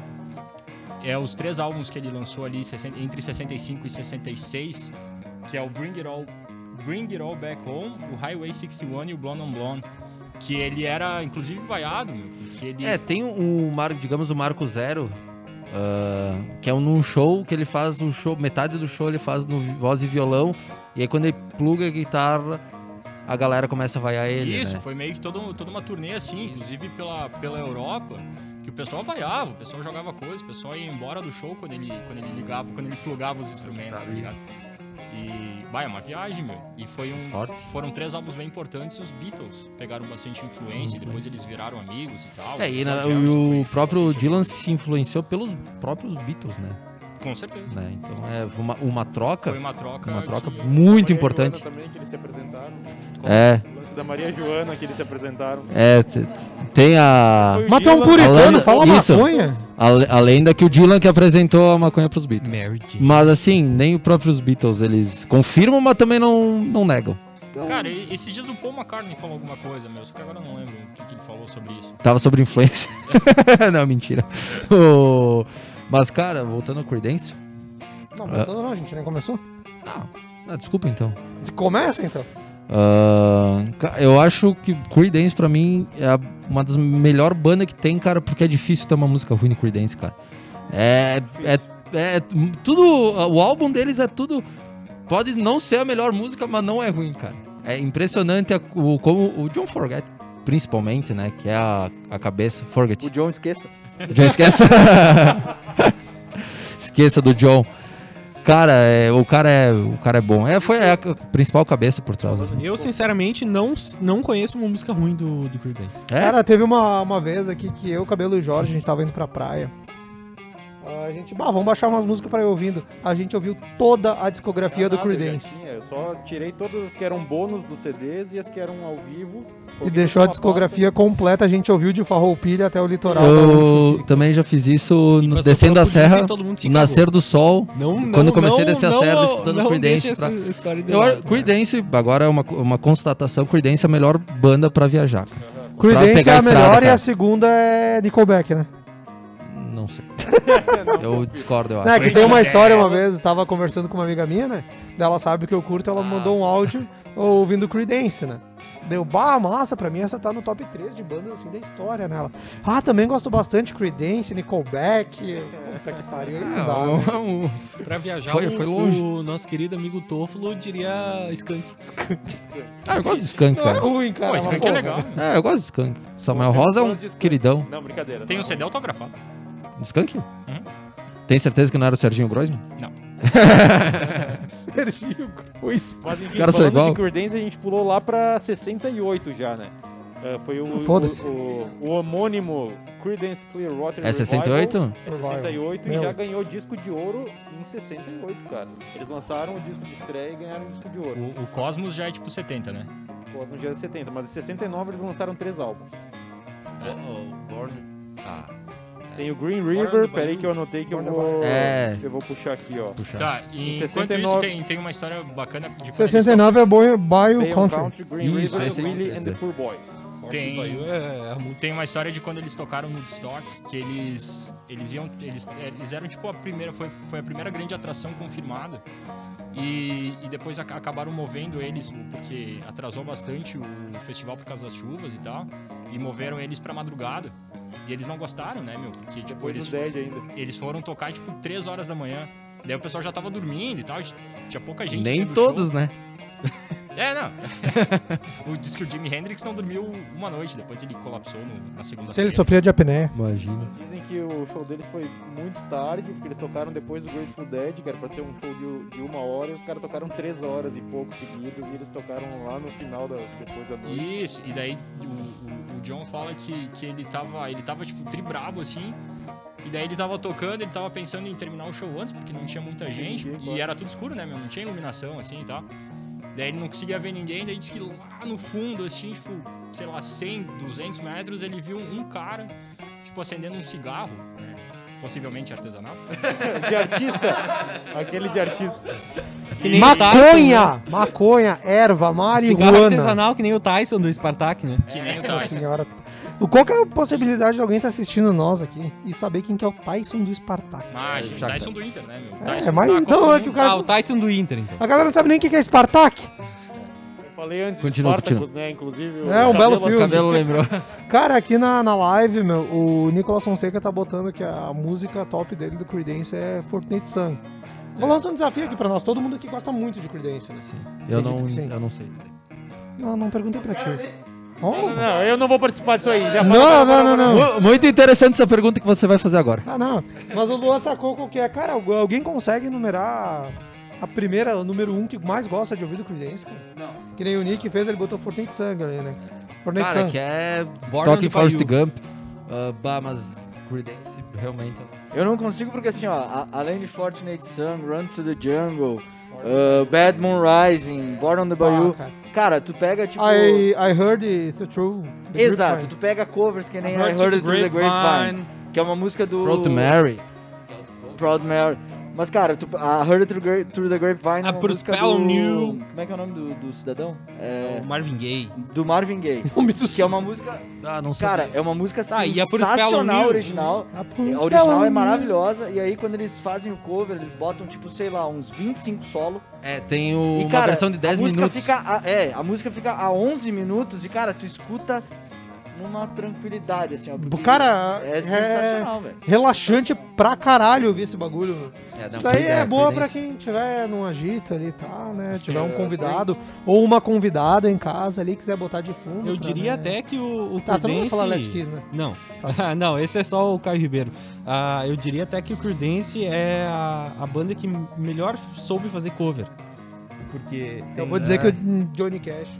cara. Ah, é verdade. tem o Johnny Cash. É verdade. É, mas o Johnny Cash fazia só voz e violão. O... E agora termina Creedence o teu fazia, o Creedence fazia a, A banda música inteira, inteira, é. né, meu? Pode ser. Aí é complicado, mas bah, Johnny Cash tu me quebrou também. É complicado. E agora, então, É, LED já também. que a equipe tá tão bem afinada, eu ia dar dois assuntos, Johnny Cash e Woodstock. Falamos, vamos Johnny Cash. E eu vou dar a honra, o prazer do Jorge começar falando que, sem dúvida, aqui, nós aqui, o maior fã do Johnny Cash é o Jorge. Então, voltando mais ou menos para a ordem cronológica, né? O, em 62, um dos álbuns mais importantes dele foi, foi lançado, né? Que foi a Walk the Line. Acho que foi um dos que mais deu um up na, na carreira dele, né? Porque foi, foi quase no início. E ele lançou alguns álbuns também nessa época ali de... al- Alguns, na, mais ou menos em 64, foram aqueles álbuns que ele procurou fazer uma música country contando a história do- dos Estados Unidos, né? E tem aquele Bitter, como é que é? Bitter Tears, que é, são músicas só sobre a- a- o povo nativo americano, sobre o povo indígena americano. Eu acho muito massa esse álbum. Inclusive, eu não sei se vocês já tem aquela imagem do, soldados americanos ah, cravando uma bandeira americana no chão. Na lua? Foi viu? montagem. Não. em Berlim. É uma imagem muito famosa. Como é que vai ter vento na lua? Berlim. É, Em Berlim. é em Berlim, isso aí. Tem uma Não vou passar nem perto de Berlim. Berlim, Berlim. no chão, e dentre esses soldados tem um que é um indígena, né? Um nativo americano. É, Ira Hayes, o nome dele. Que é um cara que simplesmente foi lá, participou da guerra, ah, salvou a pátria dele, né? Que seria, entre aspas, os Estados Unidos. Depois voltou, foi, foi aclamado como herói, depois foi esquecido, viciou em álcool, acabou morrendo como um qualquer, né? Tipo um, um bebum qualquer. E ele lembra, ele escreveu uma música sobre esse cara, ele escreveu música sobre povos que, que tiveram uh, todo o seu território perdido porque simplesmente os caras quiseram construir uma hidrelétrica e acabaram com o rio e acabaram com uma aldeia indígena. Então foi um período bastante importante da, da, da composição da vida do, do Johnny Cash, foi, foi esse momento em que ele fez esse, uma música country para contar a história dos Estados Unidos e dando visão para pessoas que, que não tinham tanta visibilidade na época, né? E depois, mais pra frente, a gente vai falar de mais alguns outros muito importantes, que foram os ao vivo que ele gravou na, na prisão, mas a gente fala daqui a pouco. Cara, antes de É, vocês entrarem- Foi, foi esse, esse álbum das histórias indígenas que, que o pessoal, a rádio meio que, que bloqueou ele, né? É, que- a, que a própria música country, censurou. né? Porque a música country é uma música que eles sempre tentaram manter na rédea os músicos deles, né? Sempre foi uma, uma- um estilo muito, como é que se diz? Conservador, exatamente. Eu tô acompanhando a live nesse computador aqui. É massa ver quando o Edu bota a câmera nele, a luta dele pra tentar tampar a luz com a cabeça. É maravilhosa essa briga. Se, se alguém souber como, como desinverter a, a webcam de um, de um PC, eu agradeço, porque eu não achei. Ajudem o nosso técnico aí, ele tá. Cara, então, fala, continuando Johnny Cash, a gente tocou no assunto dele falando dos covers dele, né, cara? A gente pode enumerar Hurt, que é uma das é bem- últimas no fim da músicas. carreira, no fim da carreira dele, É o fim né? da carreira, mas eu tô puxando esse assunto, daí tem Justin Cage, You Are My Sunshine. Mas a que eu queria chegar que é o One, cara, que é uma música do, do YouTube, famosíssima do YouTube e tal. E o Johnny Cash já no fim da vida dele, ali, né, cara? Nos últimos anos de vida. eh, de pouco tempo Foi depois. Hurt, eu acho. Foi Hurt, que foi nos é últimos uma- meses é, de vida é dele. O One foi um pouco E antes. foi gravada naquele momento, naquele período de luto dele. I hurt myself today. Não, Hurt é num período em que ela morreu. É nos Não, meses. Foi, foi antes, só, só ela tava doente, alguma coisa assim. É, mas ela já tava meio que. né? Eu acho que Hurt é a música que mais traz sentimento em, em todas as músicas do mundo. Cara, não sei, cara, porque eu vou te dizer que um Black. Black do Pearl Jam também tem o poder de machucar pra cacete, velho. Não, vocês estão indo muito pra frente no tempo, É, a gente tá verdade. nos Ah. 60, gurizada. Tá, tá, vamos voltar Eu então. então, eu só do queria, só queria falar de One ali, que o Johnny Cash fez a, a- o cover, a versão dele de One, que é do YouTube, e o Bono Vox aposentou a música do YouTube. Ele falou que. Ele falou que Cara, ficou. Ele, segundo o Bono Vox, ficou tão foda, tão foda o One, que eu discordo um pouco, que eu gosto muito da versão do YouTube também. Mas o Bono Vox falou que foi tão foda que o Johnny Cash que ele não ia mais cantar, ele se sentia envergonhado em cantar a canção que própria ele música. compôs. Ah, pra te ver o tamanho do Johnny Cash. parece um pouco de exagero. É. Não sei, tu não, tu não pode dimensionar o que parece pro cara, né? É. A não ser que o Bono Vox tivesse sentado aqui dizendo isso. Não, e seguindo- Mas ele vai na semana que vem ou na é, outra, é, a e- não está sabe. convidado para o próximo programa. Falando e, ainda de- seguindo nessa linha de, de que aposentou ah, a música que, que fez, o All Along the Watchtower, que é originalmente do Bob Dylan, depois que ele ouviu a versão do Jimi Hendrix, Do Hendrix? ele falou, não, essa é melhor que a minha. Eu não, eu não, não sabia, eu não lembrava que o, o, o- era galera, é só, só interromper um pouco aqui, o Edu pediu ajuda pra inverter a câmera ali, né? O Nicolas Fonseca comentou, pergunta a formação do Edu. Qual que é a tua formação de faculdade, Edu? É programador, não, não tem nada a ver com webcam. Respondi. Tem que programar o webcam. É que tem um curso específico, for Tem que operador pro- de webcam. É, tem que programar o webcam. Operador. Ca- caramba, de empilhadeira, porque não pode ter de webcam. hoje, meu. Não, é verdade, o Edu tá perdoado porque tudo de cabo e configuração que ele teve que mexer essa semana toda, né? Não é só hoje. Virei Tá um rolando- especialista em som. Tá rolando Tem fio aí, Edu? Mas de novo mais. isso? Eu acho que é pra tá. Porque, ó, foi uma batalha, é um piloto, né? Um teste que a gente tá fazendo. É um piloto, tá- Michael tá Schumacher. Ainda tá fino o negócio. É, não. Essa foi uma muito briga. ruim. Atrasou O cabelo tava imitando o Schumacher aqui fora da câmera. Mas voltando pro Johnny Cash, então. Tá imitando o só cabelo antes mesmo. da gente falar daqueles que o cabelo falou que tinha separado, que são álbuns muito importantes para toda a história da música até. Em 67 foi o início de, de um relacionamento importante pro Johnny Cash, que foi com a Jimmy Carter, né? E eles lançaram. E... Sonhar com aquela mulher Eles e lançaram casar em com ela. 67 o Carry On, que foi um dos primeiros álbuns, acho, juntos, e depois disso eles começaram a aparecer quase sempre juntos, né? E foi é um álbum que tem Jackson, né? o Lecurização, né? Ah, Jackson é que dá uma, demais. é uma sonzeira, né? É uma, E uma sonzeira aproveitar que tu falou Procurem. do Johnny da June e falar do filme, né? Que o título original Walk the Line, que é o título de uma das canções dele. Em português eu não sei, ficou legal até, mas Johnny- distorceu Johnny completamente. June, Johnny. June, que é Como é que ia ser a tua tradução de Walk the Line? Eu não traduziria. cara. Eu Ando na nome linha. original.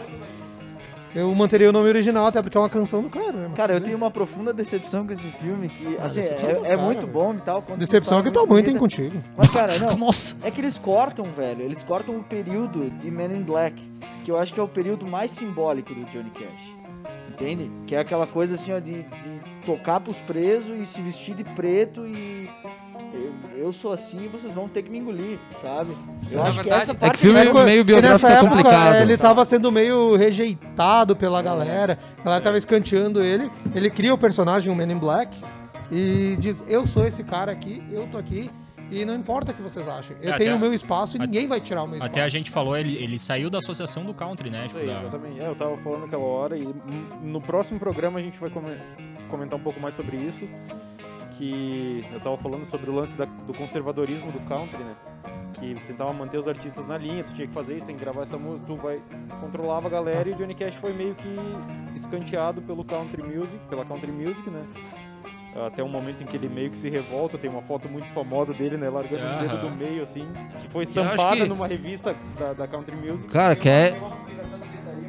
É, não, E que tem essa- um bar é. aqui que o Edu foi na região uma vez que tem a porta do banheiro com a foto dele é, também. no Jaime, meu. No Jaime Rocha? Rocha. É, no Jaime Ah, Rocha. o Jaime Rocha é genial. maravilhoso. E- Já participou no, do no programa. próximo programa, anos 70 no caso, aí a gente vai falar um pouquinho mais sobre esse lance de, de quando foi criado um movimento da country music para se, se soltar desse conservadorismo, que foi o movimento Outlaw Country, né? E o primeiro a mexer com o country mesmo, a, a botar um rock Tira. no country, foi o Graham Parsons, né? Que é, é o, é o pai do, do country rock. Exatamente. E é uma excelente banda, um excelente. A Flying, The Flying Burrito Brothers, né? Que é uma, Isso banda- aí. é uma excelente E banda de. Antes dessa teve a. International Sunshine Band, Submarine Band, Ah, que, que foi tipo o, o primeiro álbum deles é tipo o pioneiro do, do country rock. Daí depois ele vai pro, pro The Birds, ele grava um álbum Aham. que ele subs- substituiu o David Crosby. E daí depois ele, ele forma a Flying Burrito Brothers. Daí depois ele vai pra carreira solo. Excelente banda pra se conhecer Cara, também. o- E sabe é- quem que era o, o, o, sei lá, o gerente, o, como é que chama? O, empresário? o empresário dele nessa época era um cara chamado Phil Kaufman, que era o que eu ia falar antes, que ele eu não encontrei o nome dele, mas aparentemente ele fez ele fez uma participação em Spartacus. Sério? Sim. Pá, que ligação. vê- é, vocês o veem o do programa, como é que foi. E Não foi longe. ele que lançou o, o único álbum do Charles Manson, quando ele tava Ah, é na, verdade. na prisão. Charles Manson que tinha um amor que tipo a gente preza valores familiares e Charles Manson tinha um amor maravilhoso pela família, né? A Inclusive, família por ele. Pois é. mais pra frente eu vou falar de, de- A gente vai falar um pouco mais de Charles Manson, mas linkado ao cinema. Eu, vocês querem falar? Mais a pra Time frente a gente também vai falar um pouco mais do. Johnny Cash, que são esses álbuns. Isso aí, vamos lá que o tempo ruge então, galera. Ah, a, gente não, a gente não tem limite, né? É, não. Tem sim, cara. Tu- Tem que tem. Posso falar de. Quer falar o quê? Eu Não, comentar sobre o filme. Eu quero falar do- do filme. do Johnny. Não, do Johnny Cash. Ah, pode falar. É, não, tu- dois comentários sobre o filme. Primeiro eu conheci Johnny Cash pelo filme. Eu assisti no Intercine. Vai lá. Não, não, não, não 2000 foi no Intercine, foi no Supercine no sábado. Isso, no Eu sábado. também assisti lá. Isso, isso aí. Não juntos, Tá Inter obviamente. em tudo, né? Sai fora. É. Foi num sábado de noite, Foi no sábado exatamente. noite no Supercine que eu vi Que também. eu peguei o, o filme meio andando, mas eu. eu Tava achei andando vendo o filme? Genial, cara. No meio do filme.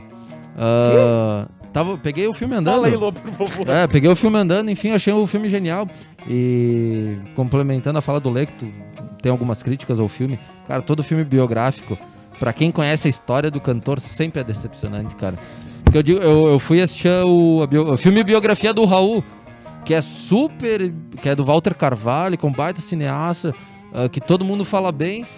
Eu fui assistir, eu achei um saco, sabe? Porque daí foca, tipo, em momentos não tão importantes da vida, mas é o momento que talvez atraia mais público e tal. Então, assim, pra quem não conhece a história do Raul, assiste do- o filme documentário dele, é bom. Mas pra quem conhece mais a história, Vocês estão fica devendo, em né? Então é a mesma filme, coisa do- mano. Vocês têm que ser uma criança dos anos 90 que cresceu jogando Super Mario e depois foi o filme de Super Mario. cara. Bah, Isso é uma que- decepção na nem vida, sabia que cara. tinha filme. Vocês falando em decepção e o, o cabelo tá entornando um chicote aí. Dá um guarda do chicote aí. É a decepção dos pais. O cabelo é decepção da sociedade, velho, pelo amor de Deus. Não, para, o cara é professor, né?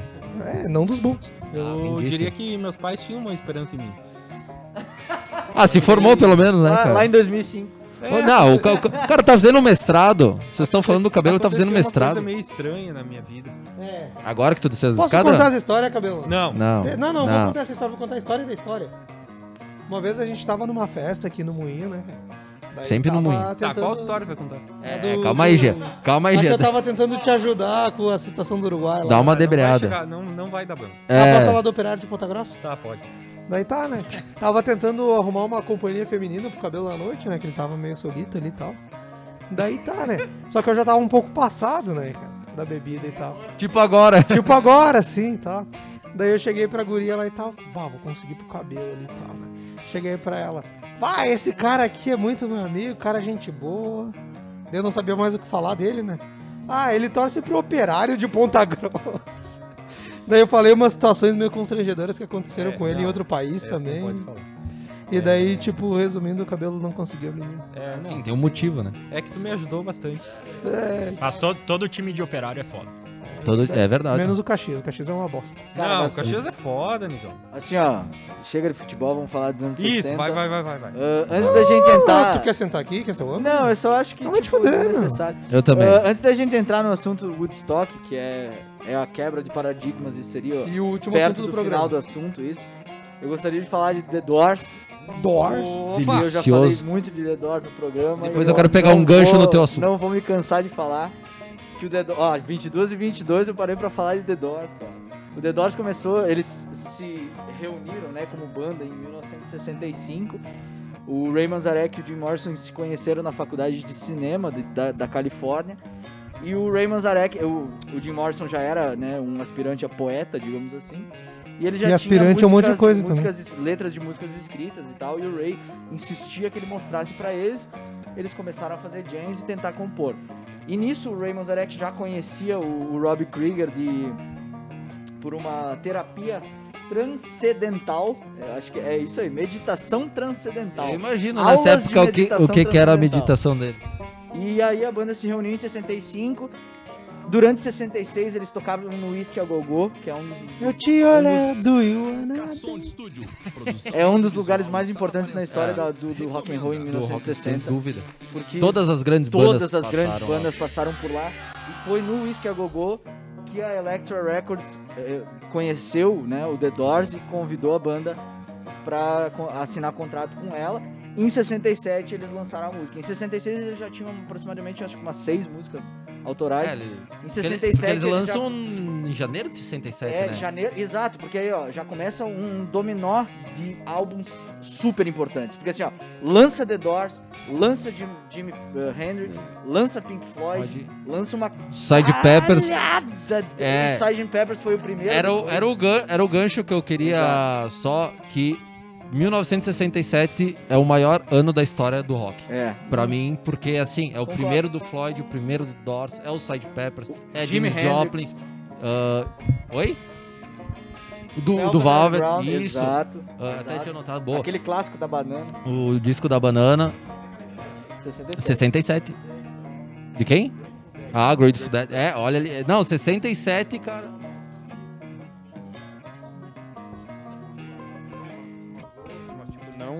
Antes do Oxomoxoa. O The, The, Great- The Grateful Dead mesmo. Primeiro. Primeiro. Primeiro. Não, é.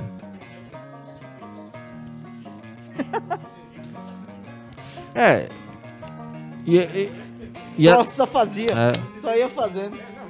Que era um lance que eles tocavam, tipo, meio que num. Era um lugar onde eles se reuniam pra tomar ácido e tocar, né? Eles decidiam na hora se ia tocar, eles pegavam o instrumento, começavam a tocar, se eles achavam que não ia dar boa, eles paravam, tipo, três minutos depois. Se eles achavam que ia dar boa, às vezes rolava, tipo, 5, 6, 7 horas de música. Então, Beleza. tipo, eles tinham bastante material, né? Por Vai, favor, vai, vai. à vontade.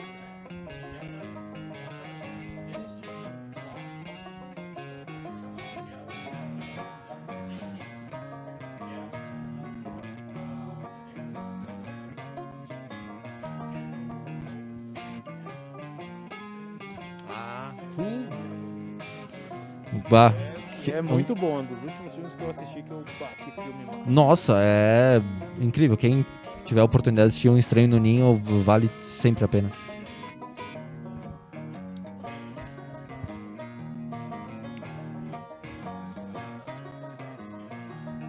regada.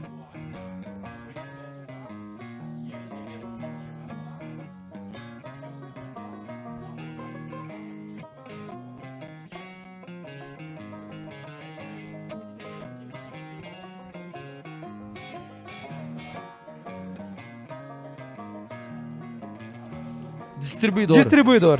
Distribuidor. Até tem um documentário na Netflix sobre ele, né?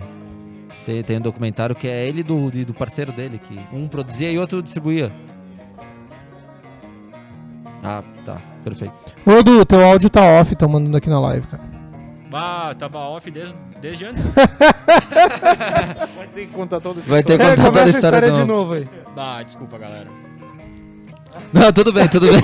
Ô, cara, Não, não fica quando triste. um cara brocha na cama, deve ser essa cara que ele faz. velho. não sei um porque cara nunca contou aconteceu uma comigo. história assim, velho. Eu não sei, eu não Ah. consigo ver minha cara quando aconteceu comigo, mas deve ser essa coisa. É que tu não olhou pro espelho. Mas, ô, ô, Edu, tu quer, tu quer contar de novo? Não, eu vou contar de novo, vamos lá. Vai lá, vai lá.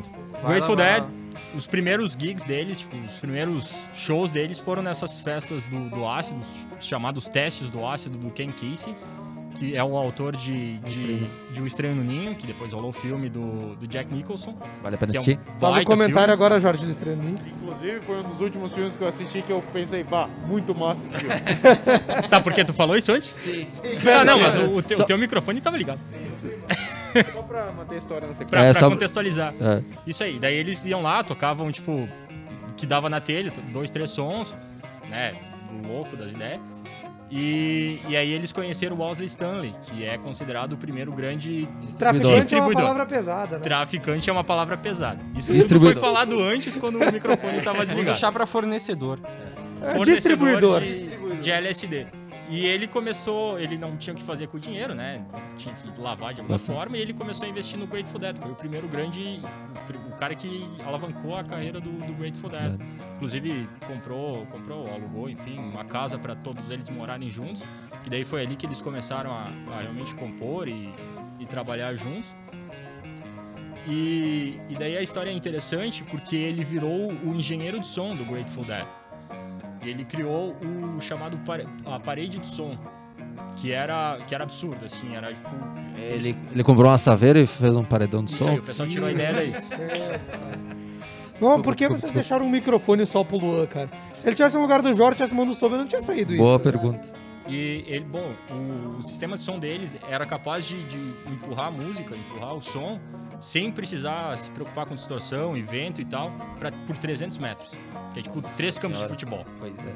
E só que, bah, era muito grande, né? Era um problema de logística absurdo, porque eles tinham, tipo, duas estruturas. Enquanto uma tava num- numa cidade, a outra já tava, tipo, indo de, de caminhão pra próximo pro pessoal já começar a montar. Que loucura. Isso. Ah, imagina, né? Caminhão dirigido pelo Clayton Sommer. Ou pelo Felipe String. E daí, daí ali no meio dos anos 70, eles, eles fizeram, deram uma pausa na carreira e depois voltaram sem o, o, a parede de som. Mas o interessante é que esse Owsley Stanley, tipo, o primeiro grande distribuidor de LSD, é o responsável pela cultura de gravar do Grateful Dead. Que eram, que eram os caras que menos se interessavam, eles só queriam fazer show ao vivo, eles não queriam gravar nada, não queriam gravar álbum, nada. E eles começaram a gravar tudo. Dos 2.500 shows, cerca de 2.500 shows que eles fizeram na carreira, eles gravaram 2.200. Nossa, Caralho. nenhuma banda Muito chega, fã- deve chegar perto Muito disso. fã re- vinha pro show pra gravar, né? Os caras vinham com Isso aí. câmera e microfone. Olha que desculpe filha da pela puta dessa aí, moto. Mas eles, eles iam pro show, a galera da frente era um paredão assim de gente gravando e eh, o, o show ao vivo e depois faziam fits. Então, tipo, é a banda que mais tem. O Grateful Dead tem tipo 200 álbuns na discografia. Todo, to- todo ano eles lançam tipo 3, 4 álbuns assim. Sim, com todas as Tudo, gravações. Tipo, música ao vivo, demos que ninguém nunca ouviu. Sim, porque nova- todos ao vivo, cada um era diferente uma da outra, né? novas Porque era tudo Isso aí. Jam, é muito foda, jam. tipo, tu ouvir Dead, assim, tipo, uma- as músicas que eles já lançaram no, no início, por exemplo, e depois ir ouvindo a mesma música conforme os anos vão passando, pra te ver as mudanças que a música tem. em Cada, tem músicas que em cada ano ela é diferente da, da outra, assim, é muito foda. E tu reconhece, né, meu? Tu reconhece a época que, Ah, que eles tocaram. tem Tu né? reconhece porque o tecladista que. A posição de tecladista que trocou bastante, ah, tu percebe na hora, meu. E o, o Dead é de que época? De que ano? É de 67. 67 foi o 67, primeiro. o maior- que é o eles começaram em ano do 65. É, que foi. o- É, pra Que mim. nem o Creedence. Creedence também. Então, E daí? começou em 65. Ah, o Pink Floyd também. 74, Pink Floyd é de 65. voltaram e depois foi até 95 que o Jerry Garcia morreu. É, porque o The Doors essa que não- época aí foi a época do, do Summer of Love, né? Do, Do Verão do Amor. É que 67 eu acho que é o. Foi essa explosão do LSD, Isso. né? Da, da- das portas da percepção serem abertas, né? Aldous Huxley. É, e, cara, e ainda falando sobre, sobre o Doors, né, cara, Isso. do som deles, o, o The Doors também era uma banda hiper experimental, né? Não tinha esse costume de gravar tudo, né? Eles tinham o costume de, de compor, compor tudo em estúdio e tal, fazer as jam depois gravar. Mas, cara, era. Tudo isso é muito lindo de, de, de escutar e de, de saber e de estudar, porque, cara, a- a- o som do The Doors, assim, tu pode, tu pode identificar ele como uma fusão do rock, do blues, de poesia, de jazz e de música clássica. Sabe? É uma mistura disso tudo, assim. E de pingolinho pra fora. Beleza, o Lê tava num puta raciocínio e o Jorge pegou o microfone. Desnecessário, né? Então, e assim, ó, cara, tu pega o primeiro álbum, eu não sei o do Dead, né? Sim. Não tô ligado na, na discografia deles, não sei os, os sons que tem nos primeiros álbuns. Mas tu pega o primeiro álbum do The Doors, intitulado The Doors, que tinha, Também. cara, a primeira música do álbum é Break On Through, sabe? True. E, cara, antes o. Antes o. o- é André, né? Sim. O André, André comentou, comentou sobre, sobre a memória do samba, que é, que é um patrimônio histórico da, do Brasil, Brasil. né? Espiritualmente falando. Cara, o, a Break On Through é uma música que o baterista do The Doors, o John John Densmore. Densmore, ele pesquisava tendências e tudo Uhum. mais e ele ficou sabendo do ritmo brasileiro chamado Bossa Nova. Que E aí ele mano. quis implantar isso na banda, ele falou, ó, gurizada, escutem isso aqui, escutem esse ritmo. E fez a, fez a bateria de Break On Through com uma, uma levada bossa nova. Então, cara, a primeira música do primeiro álbum do The Doors tem raiz brasileira. Brasileira, que massa. Não sabia Brasileira, disso, cara. Muito bom. Não, e cara... É, não, é, eu fora- sabia que, o, que eles tinham uma, uma. Já teve uma influência, mas não na primeira música do primeiro álbum. É, velho. Não, bom. e cara, além de Break On Through, no, no primeiro álbum ainda a gente tem Soul Kitchen, eu vou dar alguns exemplos, Sim. né? São 11 músicas, se eu não me engano. Tem Break On Through, Soul Kitchen, Crystal Ship, que é uma Crystal música. Tá. especialíssima pra Melhor mim. música da história do Crystal. Ship pra mim é uma música emocionalmente Maravilhoso. importante, velho. Alabama Song, que é um cover, né? Que é um cover bem bizarro, inclusive a música original é bizarra. Uh, Light My Fire, que foi o primeiro Come on, hit da. O, Brizola, o Brizola gosta Fire, muito né? desse som. Light também. My Fire foi o primeiro hit da banda e inclusive o, o Jim Morrison não gostava muito, De porque ele gosto. achava Por que soava muito pop. Sim. E ele não queria essa... E na verdade tava certo, né? Sim, com certeza. foi- Só que assim, ó, eu, eu considero o solo de Light My Fire... Ou o solo quando para a voz e um fica só um solos instrumental. mais fodalescos de Não, é teclado que eu já ouvi na minha É pop, mas não de... nem tudo Cara, que é pop é ruim, né, É cara? absurdamente foda, velho. E aí, Nada que é My pop Fire- é ruim, já. Ó a Nick Minaj aí. a- além de Se é Light pop My é porque é Fire, bom. tem o cover de Backdoor Man, que era do Howling... Howling, Howling Wolf. E, tinha, e tinha mais um cidadão, eram dois, né?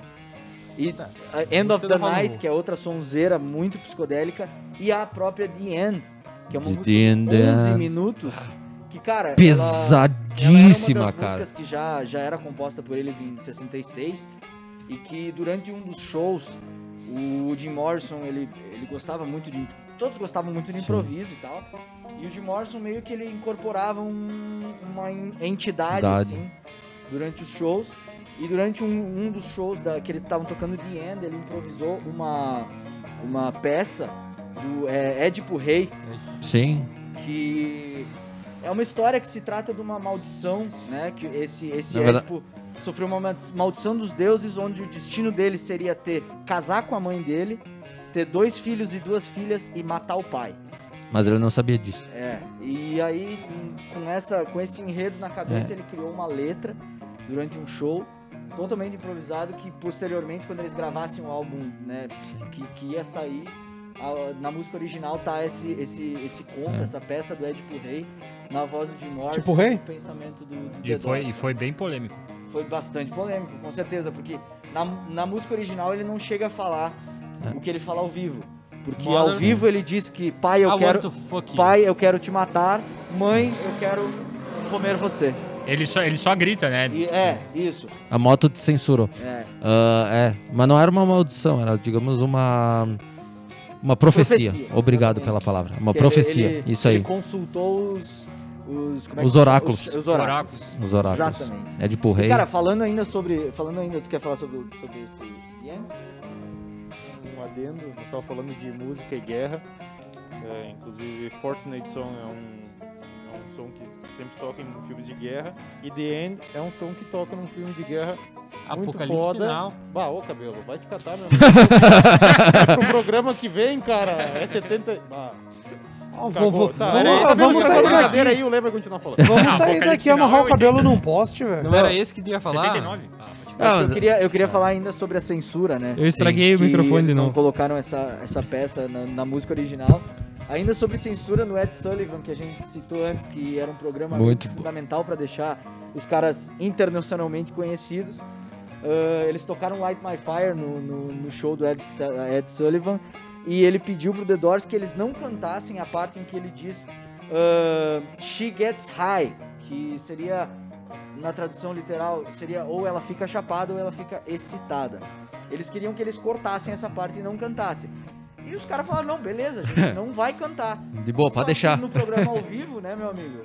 Eles cantaram igual, o cara Sim. ficou putaço, falou que o, o, o The Doors nunca mais ia voltar no Ed Sullivan e eles, falou, e eles declararam assim, cara, e daí? A gente já Sim. tocou. É. E ele, e ele dá ênfase no, no, no high ainda, meu. Ô, galera, vamos- Olha pra câmera É, ele olha assim, pra ó, câmera, tem vídeo disso. Tem vídeo. Vamos dar uma seguida aí já pra ir pro último bloco, a gente já... Último bloco. Último assunto, não. Tipo, Era pra Depois dos bloco? comerciais a gente vai Os estar. comerciais. Enfim, vamos pro último assunto aí. Fala, Lê. Uma coisa muito importante, muito interessante, na verdade, de citar é que tanto Creedence, que a gente já falou, e tanto The Doors, que a gente acabou de falar, foram duas bandas com quatro anos de duração. Quatro anos É verdade. de duração. E quantos Quatro álbuns? anos de duração. E quantos álbuns? Aí é que tá a questão. É, o Creedence teve sete. Eu não sei se teve O Doors acho que foi quatro durante o Jim, o que o Jim, Jim Morrison. Não, que o Jim, com- com o Jim Morrison vivo. Não, o Doors teve. Não, Não, Ó o microfone. viaja. o Doors teve um 6, eu acho. O Jim Morrison. Sim, porque até o De LA Morrison! Ó, Morrison. tu, tem, tu tem o The Doors, Tá. tu tem o Strange Days, tu tem o Waiting for the Sun, tu tem o Soft Parade, Ah, é é verdade. um dos últimos já. O. Tu tem o o- LA é, Woman. Não, é o último. uh, é, Morrison Hotel. Não, Ah. Morrison Se tu Hotel é botar antes pra vender no. Mercado Livre, É. tá rico. tudo bem, mas por Tá, contar. tá. Tá, tudo bem, sei já. Morrison Hotel. Tá. uh, cara, Não não chega a 10, né? Não, é Mas seis, acho que é é seis. 6. Eu acho que é esse 6, cara. Ok. É, e Depois depois, que, um o, solo aí do- depois que o, Morrison. que, o, que o Morrison morre, daí tem mais dois. Ah, Podemos ir e pro lembrando que a gente não vai conseguir esgotar o assunto década de 60 aqui. E se der, a gente depois a gente vai fazer mais uns takes falando especificamente sobre fazer. alguns Ah, a assuntos. gente nem falou de Cream, por exemplo. A gente- É, verdade. não, mas eu tenho uma quase. Tô com a um camiseta sobre- aqui, né? Sobre o Woodstock. Não, Cream. Hã? Cream. Queen? Tá escrito aqui. Tá O- Queen. não, Eu na verdade, eu- da década de 60. Eu falei com o Gé, eu quero comentar depois sobre Cream e uma outra banda que. Pode falar, pode falar. que é o Então gancho. fala, cara. Não, mas eu, é, eu queria Que eu deixar vou pra falar do última. Woodstock e acabou o programa. Ah, não, tá. Então eu já quero falar sobre o The Pera aí, só um Yardbirds. minutinho aí, vou dar minha Perfeito. O, o The Yard... Nossa, que grosseira. O The Yardbirds, que participa da invasão britânica, que pode ser considerada uma das mais importantes bandas de todos os tempos, que tiveram como guitarrista Eric, Eric Clapton, Jeff Beck e Jimmy Page. Não ao mesmo tempo. Não ao mesmo tempo, mas durante a Mas teve bem de guitarrista. é, e foi a- o, o embrião da maior banda do- da década de 70. Por isso que eu queria deixar pro fim do não vai programa. falar e nem o cabelo. Programa- Ô, lembrando Não pode aí falar. que essa afirmação de maior banda dos anos 70, né? Eu acho que é discutível. É a maior, mas não pode falar. Eu acho que é discutível, mas eu acho que é a maior. Não digo que é a melhor. Com certeza, Não, Leonard Queen é Skinner. Oi? Queen é maior. Queen? Eu acho que não. A maior banda Mas dos enfim. 70 é Humble Pie. Eu acho que LED é a maior, maior banda dos anos 70. Ah, Black. 70, fech- fechando a década, sabe? Eu acho que LED é a maior banda, mas enfim. O, o Yardbirds, então, começa com o Eric Clapton como guitarrista. E do a partir do momento que ele sai, o Jeff Beck substitui ele. É, e depois o Jimmy Page entra ainda com o Jeff Beck como segundo guitarrista. Do primeiro, acho que como baixista até ele entra, depois ele vai como segundo guitarrista. E depois quando. ele sabia tocar. Oi? Isso é, isso é tipo Ozzy trocando de Tony Iommi pra Randy Rhodes, né, cara? É. E, e aí, a partir do momento que o Jeff Beck sai, que a banda meio que se desmantela, o Jimmy Page fica de, de, de importante da banda, assim, de, é, levando a banda.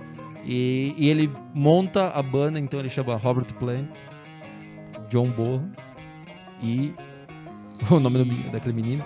John E- Paul Jones. Joe Paul Jones. E acaba montando o Led Zeppelin, né? Que a primeira turnê do Led Zeppelin eles fazem como de New, New Yardbirds. Né? Na, na Dinamarca, se eu não me engano, e na Suécia. Alguns shows que a The Yardbirds já tinha sido contratada para fazer.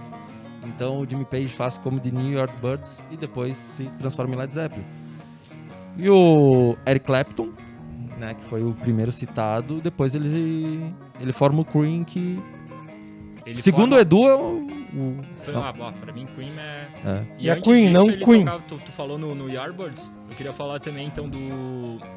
Do Blues Incorporated, que foi o, tipo, a, a primeira pioneira assim, do, do blues britânico, e depois o John Mayall, que, que, que lançou, que foi ah, onde o Clapton começou e que foi muito importante para para o blues britânico, Hum. depois para o rock britânico, e depois foi ser importante para o blues americano, Sim. blues que a gente acabou não falando, não vai dar tempo de falar muito. Sim.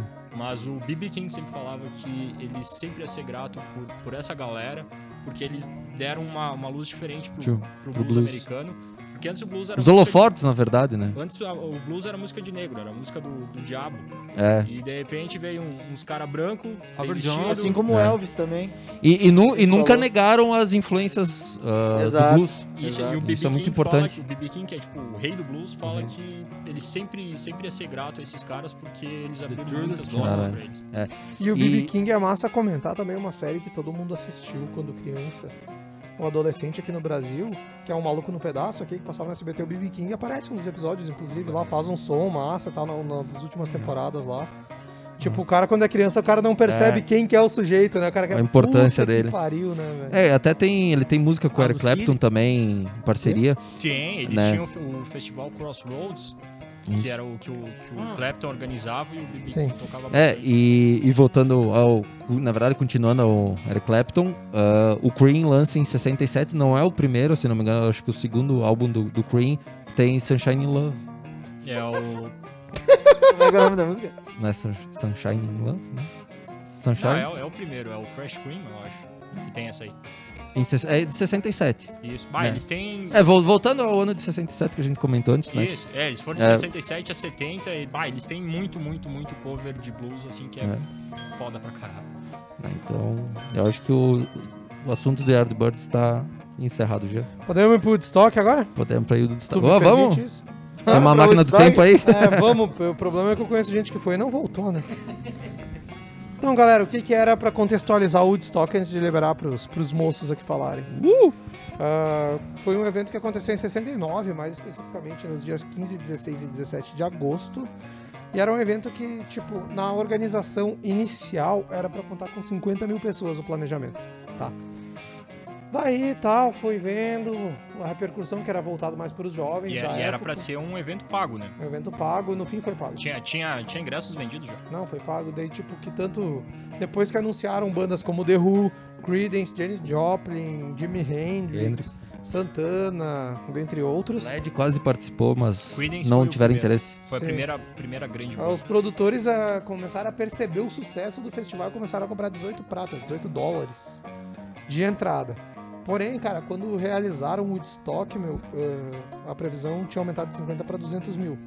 Teve entre 400 e 500 mil pessoas no Woodstock, numa fazenda, no meio do nada, assim, cara. É, tava... a, história é que, tipo, eles, eles não tinham grana, eles tinham esgotado toda, todo o orçamento e eles tinham que escolher entre fazer tapumes e, e as, tipo, as cabines pra pra passar o ingresso ou fazer um palco decente. E Fizeram daí, palco? quando eles chegaram lá Fizeram Quando eles chegaram lá pra, pra decidir, o pessoal já tava acampado lá onde eles iam fazer, daí viram que ia dar uma galera e daí investiram É, no palco. até tem a. Porque deu um engarrafamento tão grande na- nas estradas, porque não tinha estrutura, porque era um sítio no interior. E É uma fazenda, que- meu, uma fazenda. Era uma, fa- é, uma fazenda, enfim. E o engarrafamento foi tão grande que a galera começou a abandonar o ca- os carros na estrada, então ninguém mais entrava de carro e tipo, a galera abandonava os carros no meio do engarrafamento. Ah, e choveu ia pra pé- caramba. Ia a pé pro festival. Deu uma tempestade do caramba, choveu tipo, o final de semana inteiro. Ah, na real deu tudo errado. O pessoal Tipo não tinha comida, o pessoal não tinha 2014. primeiro É, tipo o Mostock 2014, dá um temporal enorme. E é massa salientar, meu, que 400, 500 mil pessoas ali, não sabe a certo o número, não tinha muito Até controle. 600. né? E teve três mortes, só foi um evento totalmente pacífico. As três mortes. Não, calma. Pô, faz um evento com 400 mil aqui no Brasil, vê o que, que vai dar, caralho. A Altamont teve, tipo, quatro mortes Dá- e foi um Dá, fiasco. E dá os pra... motivos, o que eu queria salientar os motivos É, das não, mortes é, aqui, dá pra mano. entender, dá pra entender. Uma por atropelamento, um acidente. Uma por apendicite. E a terceira por overdose. Não, é- não, isso sim é surpreendente. overdose eu entendo. 500 mil O- pessoas só É, morrendo de 500 overdose, isso é surpreendente. Não, pra Mas deixar o- claro, o- na, na Nova Zelândia teve 45 mortes de, de coronavírus. Em Farroupilha tem 51. A população é parecida, cara. Outra curiosidade que outro. Beleza, o cabelo quis dizer isso, tudo bem. né? O- só complementando a morte, o cara que morreu atropelado, ele tava dormindo na, no meio do bar e um trator passou por cima dele. Caralho. Era, era tudo fazenda, né, meu? Sim, era fazenda. A, a fazenda do é Max e Yasgo. Max Yasgur. Yasgo, que até tem um, um som que alguém compôs depois. É, ele, tipo, a galera não tinha comida, não tinha nada, meu. Não, não tinha banheiro, não Aí que tá, era o que eu ia dizer. A cidade era Bethel, nos Estados Unidos, não sei que Isso. condado que pertence, não faço a mínima ideia. É, Nova E York. digamos que precisou da logística de todas as outras cidades ao redor, porque a comida e a água que tinha na cidade não foi suficiente para suprir Isso, o- diz que, diz a que demanda ele- de pessoas que ele, estavam lá. Ele pegou todo o estoque que ele tinha, tipo, de- porque era uma, era uma fazenda de, de laticínios, né? Sei. Ele pegou tudo que ele tinha de, de leite, iogurte, essas coisas, e ele deu pra todo mundo, assim, tipo. Sim. É, não tinha, é porque ah, que na real era pra ser em Woodstock, acho que era o nome da, do condado original, que era pra E- ser, só que daí Cara, eles, eles tiveram que trocar, tipo, três, quatro vezes, porque a comunidade Isso, não queria que não queria- um evento assim. isso. Eles só conseguiram em cima da hora, E aí mantiveram o nome, né? essa fazenda. É, E a mantiveram. massa que tipo, a comunidade não queria era uma época que tava no auge da Guerra Fria dos Estados Unidos, né, meu? E a massa, que é a contracultura lá, que é um símbolo muito foda do Woodstock, cara. O Jimi Hendrix, ele tocou o hino nacional, ah, americano não brasileiro, obviamente, né? Com distorções, o hino nacional, é, que eu digo hino nacional. Tocou o hino do nacional. Grêmio? Com distorções na guitarra e som de metralhadoras e bombas durante o, a performance Bah. Dele é uma lá. que- loucura. E, É. e ele tocou Represen- Machine Gun também, que é, era um som sobre isso. Sobre, sobre guerra, sobre violência. Ah, Eu acabou minha cola aqui, que é mais alguém tem que falar. Ah, então eu posso falar, posso falar do, do Jimi Hendrix em Woodstock? Pode falar o que tu quiser, cara. que ele, ele tinha medo de medo, ele não gostava de tocar pra grandes públicos. E daí ele, era, ele ia ser tipo a, a principal atração da noite, ia tocar tipo sábado, sei lá, 10 horas da noite. E só que ele não queria tocar né, nesse horário porque ele viu que, que ia ter muita gente. E daí ele pediu pra fechar o festival. E daí com, com os atrasos acabou sendo que o, que, que o show dele foi segunda, tipo, sei lá, 7, 8 da manhã. Aí o pessoal já tinha muita gente indo embora. E ele tocou pra. O público chegou, tipo, a, sei lá, 500 mil pessoas, ele tocou, tipo, pra 20 no, no, no show dele. E diz que ele passou. o- ele chegou na quinta e ele passou o final de semana inteiro sem dormir. E aí diz que depois do show dele, ele foi pro, pros bastidores e colapsou e desmaiou e. E o pessoal achou que ele tinha morrido. Então. Imagina. Final de semana inteiro sem dormir, né? É. Quem é que nunca, Loucão. Acho Pô, que a gente um- sabe por quê, né? um dia até vai, né, cara? É, é Dois no máximo, mesmo. mas quatro é complicado. Ah, sofrer de apneia é foda mesmo. É, É. difícil. Minha família, tenho casos na minha família, assim. Ainda mais num, num evento assim. É. Cara, mas antes da gente encerrar os assuntos, eu acho que faltou a gente falar de uma influência muito forte, que foi a influência da música da música indiana. Ah, e verdade. inclusive eu, eu queria ter encaixado na música The End, que é uma, é uma música que teve muita referência do que a gente conhecia como Raga Rock. né? a música, na verdade, Raga Rock, que é uma música é, de obras, na verdade. Raga Rock, sim, é um, é um gênero da, da época, que foi, foi né, criada a partir de músicas do Ravi Shankar, né? Que era um. Ele era. Se eu não me engano, ele era maestro. Eu não lembro agora, mas ele tocava cítara e era, cara. Fora do comum. Eu tenho certeza que os Beatles também pegaram influências dele. Sim, ele era, ele era amigão do George Harrison. É, era o, gu- o guru do George. Então, cara, se você não Tipo o conhece de Carvalho do Bolsonaro. Shankar, Eu não conhecia, conheci hoje. Ele, ele tocou em Woodstock, ele É, tocou no Monterrey, que foi em 67, foi tipo, É. o primeiro grande festival do. do Na, que na do real, em termos de qualidade, ele é superior ao. De de qualidade sonora, de, de festival, de organização, ele foi Sim, bem melhor que o ele- Woodstock. ah, o Monterrey foi É. muito absurdo. O Monterrey é da. Que, o- que o Hendrix coloca fogo na, na guitarra. Na guitarra. Tem toda a disputa dele com, com o The Com Who, The Who. eram os dois de Londres. E que nenhum queria tocar depois do outro. Os dois queriam Isso. tipo, causar o primeiro impacto, sabe? E daí eles jogaram tipo na moeda e o, o Hendrix, o The Who ganhou. E daí foi, o The Who foi lá e tocaram e vai. Quebraram- todo mundo, quebraram guitarra, o Keith Moon chutando a bateria e tal. E o Hendrix, pá, o que, que eu vou fazer agora pra, pra seguir esses caras, né? Daí ele toca fogo na guitarra. Ele toca- e fica. É, e fica pra história, né? Bah. Histórico, né? E o, e o, o, o Ravi Shank- Shankar, Shankar, sei lá, tocou nesse, nesse festival, ele, toca, ele tocou tipo o festival inteiro, assim, ele- entre... É, Ele tocava entre os intervalos, Isso né? aí. A noite inteira entre os intervalos. Isso aí. Exatamente. E, cara, é muito louco. Procurem Raga Rock, Ravi Shankar no YouTube, que vocês vão É. encontrar. A primeira música deve ter 3 minutos e 20, 4 minutos. E, Ele faz orquestra também. percebe claramente a influência que teve na música The End, do The Doors. Aham. Claramente. É, é escutar assim que tu vai entender que realmente a referência é muito forte. Muito forte mesmo. Eu fiquei impressionado, cara. Porque eu realmente achava que The End era um troço assim, ó. Uma obra única, entende? É, to- E- toda toda a, a que- cítara que tiver em Beatles também pode É. postar que é dele. Com certeza. Que vem deles. Daí. Que ano que foi o Monte Rei? 67. O ano. Ah, esse aí dava pra gente ter falado mais até sobre ele. É. É. Quem sabe na- nos takes lá que a gente vai fazer Só com muito é- assunto pra trás, né? Tem que fazer um especial só de 67. Ah, tem, daí tem a Verão de que o 67. Pete Townsend, do, do The Who fala que ele foi fazer um jam com, com o Hendrix no, nos, tipo, nos bastidores. E o, acho que é o, o, o Doucher que fala isso do The Who. Que, que, na, e, que ele fala, que, que, ele fala que, que foi um jam. E daí o Pete Townsend fala que, nah, na real, o Jimi Hendrix era meio babaca. E daí era ele só ele se mostrando, fazendo um monte de coisa que o Pete Townsend não, não conseguia. Não conseguia. Isso aí. Pete Townsend, que é um baita de um guitarrista. É. Ah, tem mais histórias. Que eu Ah, galera, mais uma. duas horas de programa, já gente Jorge não um prometer não falar, né? A gente tem que falar dos importantes álbuns do Johnny Cash, voltando a falar sobre ele. Que foi de 68, foi o primeiro, quando ele percebeu que ele recebia muitas cartas de, de fãs que estavam na cadeia, né? Estavam presos. E aí ele tinha um contrato com a Columbia, parece, e ele falou que ele ia gravar um álbum dentro da cadeia, né? Algo que aí nunca tinha acontecido.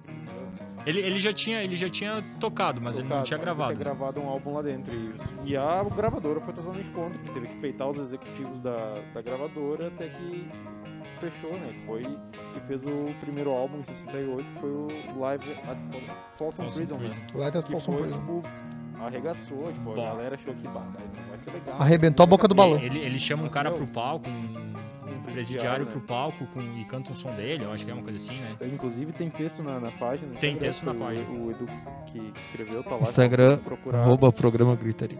E depois, no ano seguinte, em 69, ele resolveu gravar um, um outro álbum que foi At San Quentin, né? Que é uma outra prisão famosa nos Estados Unidos. Que aí foi mais produzido e tal. Foi, também são dois excelentes álbuns justamente por isso. Porque foram os dois primeiros, acho, que gravados dentro de um presídio com um público eh, de, de internos, né? E... Mas... E sendo- depois te- teve mais alguém do blues que gravou também, eu não sei, não lembro quem. Possivelmente. Mas só pra destacar, porque a gente ficou de falar antes e... Com certeza. são Vamos encerrar com uma música? pra- pra Vamos encerrar com, música, né? vamos encerrar com uma música e eu vou até pedir a música aqui. Como se o pessoal não tivesse ensaiado no bastidor antes, né? é pra enganar o público isso daí. Dá pra pedir qualquer Não, eu vou, vamos se despedir depois. Eles fazem Tá, a música então e a gente faz a despedida e tal. Fazer uma indica, então. Hã? Ainda tem isso? Eu não preparei nada. Não, mas o Indica é bom. O carnaval Ah, é depois, quando... depois é, a gente faz o indica, se despede e faz a música, pode ser? Vamos lá, gritaria indica, eu vou começar com o Edu. Edu, Ah, bah, desculpa, meu. eu tava olhando pro cabelo. Ah, eu gosto de enganar. Bah, eu quero. Não sei. Bah, não tinha pensado também.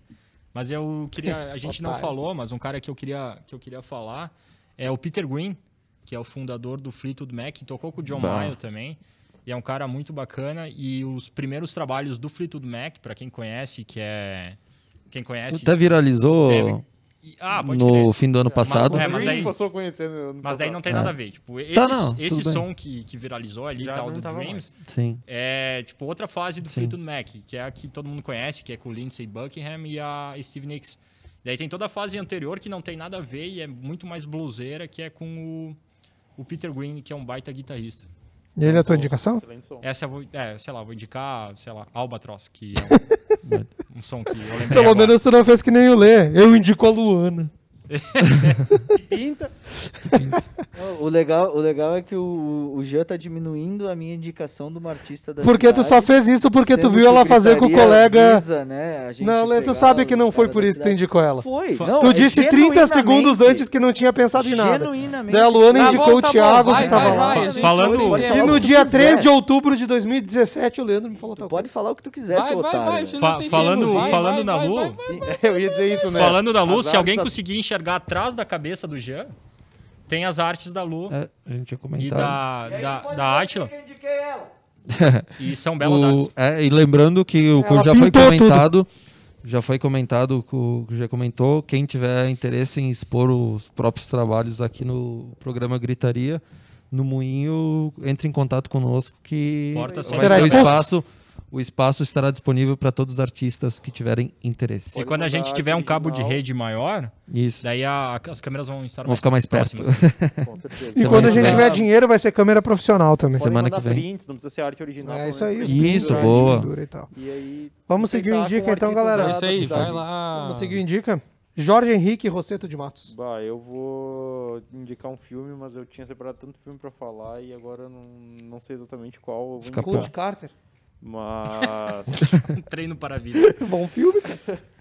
eu De vou indicar 2008. um filme em preto e branco. que A gente falou de filme em preto e branco. Vou falar, indicar um em preto e branco de 1961 que se chama Yojimbo, que é um filme sobre um samurai, um roteiro bastante simples, mas é um filme bem legal, um filme não muito comprido, de um importante diretor japonês, que é o Akira Kurosawa.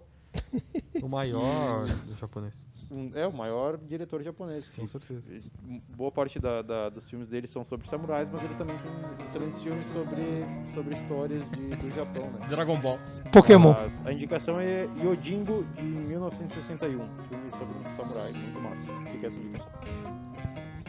Muito bem, eu queria indicar então o álbum que abriu, né, o ano de 1967, que foi o álbum The Doors, que aí contém a música The End, que eu queria aproveitar para fazer um, um- na membrana do Eu não sei o que Indica. aconteceu, mano. que é o Ravi. do Lê indicar, mas tudo bem, ele pegou o microfone. É, eu peguei o Não. microfone e saí falando, né, porque a gente tem que acelerar um pouquinho. Ah, agora? Então, Agora tu quer acelerar? Fica o, fica o The Doors aí de indicação. E o Ravi Shankar também como um, um tentáculo do meu Indica que eu conheci hoje e achei sensacional. Hoje? É, o... Não, ô, cabelo, o que, que tu indica aí? Tá, eu queria indicar uma banda que começou em 69, mas que lançou o primeiro álbum em 70, que no, no dia 13, que seria agora sábado, é, completa é, 50 anos do, do lançamento do primeiro álbum, que é o Black Sabbath. Black Sabbath, em dia 13 de fevereiro de 1970, lam- lança o primeiro álbum, Tá 51 anos. inclusive chamado Black Sabbath. Luan original. de Oliveira. Eu, antes de dar uma indica, o carnaval é quando? É, essa é agora. É agora? É, tá. a partir de amanhã. Tá, a partir da manhã. Então a minha indicação é a marchinha psicótica de Dr. Soul. Não, dos anos 60. É, não interessa. Ah, pois ninguém é, falou né? que era. O pessoal primeiro foi pra década de 70, daí foi pra Ninguém- década é, de 90. não, ninguém falou que era. E é uma marchinha, marchinha é a melhor marchinha de todos os tempos. Com de- certeza todas as influências estão nos anos 60. Exatamente. Já que a gente vai Júpiter violar- Maçã, a marchinha psicótica de Dr. Soul. E quem quiser seguir o Luan no Twitter é Dr. Doutor- só também. É, Twitter é Dr. Soul. Só que essa coisa é do Inter, então não, não sei. É, coisa de família Não, do Dr. Sup, Baldaço, Vozes do Gigante. Ah, não, é, mas o Twitter é meu, eu faço o que eu quiser. Ninguém falou o contrário, a gente só falou Então o que, fica, que fica é. aí de boa. Essa foi a indicação do Luan, eu esqueci de trocar a câmera. Ah, tá. Tá, Tava beleza. contigo? Foda-se também. Ah, já que o cara violou as regras aí, eu também vou indicar o filme Walk the Line do Brasil, aqui no Brasil, Johnny Jr., que é a história de Johnny Cash, interpretado pelo Joaquin Phoenix e pela Reese Witherspoon. Belo filme aí, galera, pra quem que não for fazer nada no fim de semana, quem for responsável e não for pra festa nenhuma. Curte o filme em casa, bota lá. Eu não faço tem no Netflix mais, uma vez tinha. É, eu acho que ainda não. Agora acho que O- agora que tu falou que eu me toquei que era o Joaquim Phoenix. Joaquim. O Joaquim. Tá o Joaquim. o português. Eu não me lembrava Cara, que era ele daí- que fazia, cara. Eu queria agradecer, o... vamos encerrar o programa, né? Duas horas Uma aqui hora já. A gente precisa jantar, Tô- alimentar as tartarugas em casa. Tô enjoado de nós. Ah, quê? Eu não posso ser uma tartaruga agora? Ah, é que tive que me despedir da, da, da nossa tartaruga emprestada. Tu deixou ela fugir? Não, a gente teve que devolver ela porque a sogra voltou de viagem. É. Bom. Então, galera, agradecer a todo mundo que esteve conosco por partes, acompanhou partes do programa, acompanhou inteiro também. Ah, quem mundo acompanhou inteiro essas duas acompanhou horas. inteiro é herói. aí, E né? É convidado pra participar semana que vem. É, Só deixar claro, tá convidado, não convidado, tá? Não tem Covid aqui. Uma que piada ruim, cara. Vamos então encerrar, agradecer a todo mundo aí, galera. Quinta que vem a gente tá de novo ao vivo aqui no Moinho, a partir das 8 da noite. A gente vai chegar no horário, a gente promete. Às 8 da noite a gente vai estar ao vivo. Então pode colar aqui com nós e vir que tá tudo de boa. A gente vai encerrar com um som aqui do Marlon e do Lê. Qual que é o som aí, cara? Hit the road, Jack. Então vai lá, o palco é de vocês, até semana que vem. Valeu!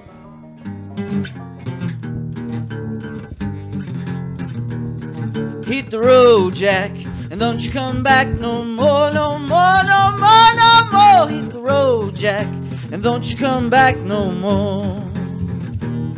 Whoa, woman, oh woman, don't you treat me so mean. You're the meanest woman that I ever seen. I guess if you say so, I'll have to pack my things and go. That's right, hit the road, Jack, and don't you come back no more, no more, no more, no more. Hit the road, Jack, and don't you come back no more.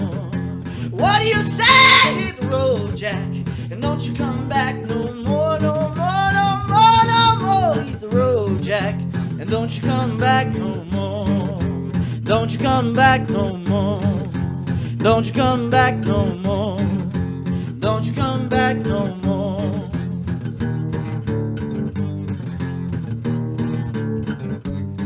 Aí, palmas para o Leandro e o Marlon. Valeu, até semana que vem, galera. cara. Muito boa noite. Toca o piano e encerra essa porra aí. Foi.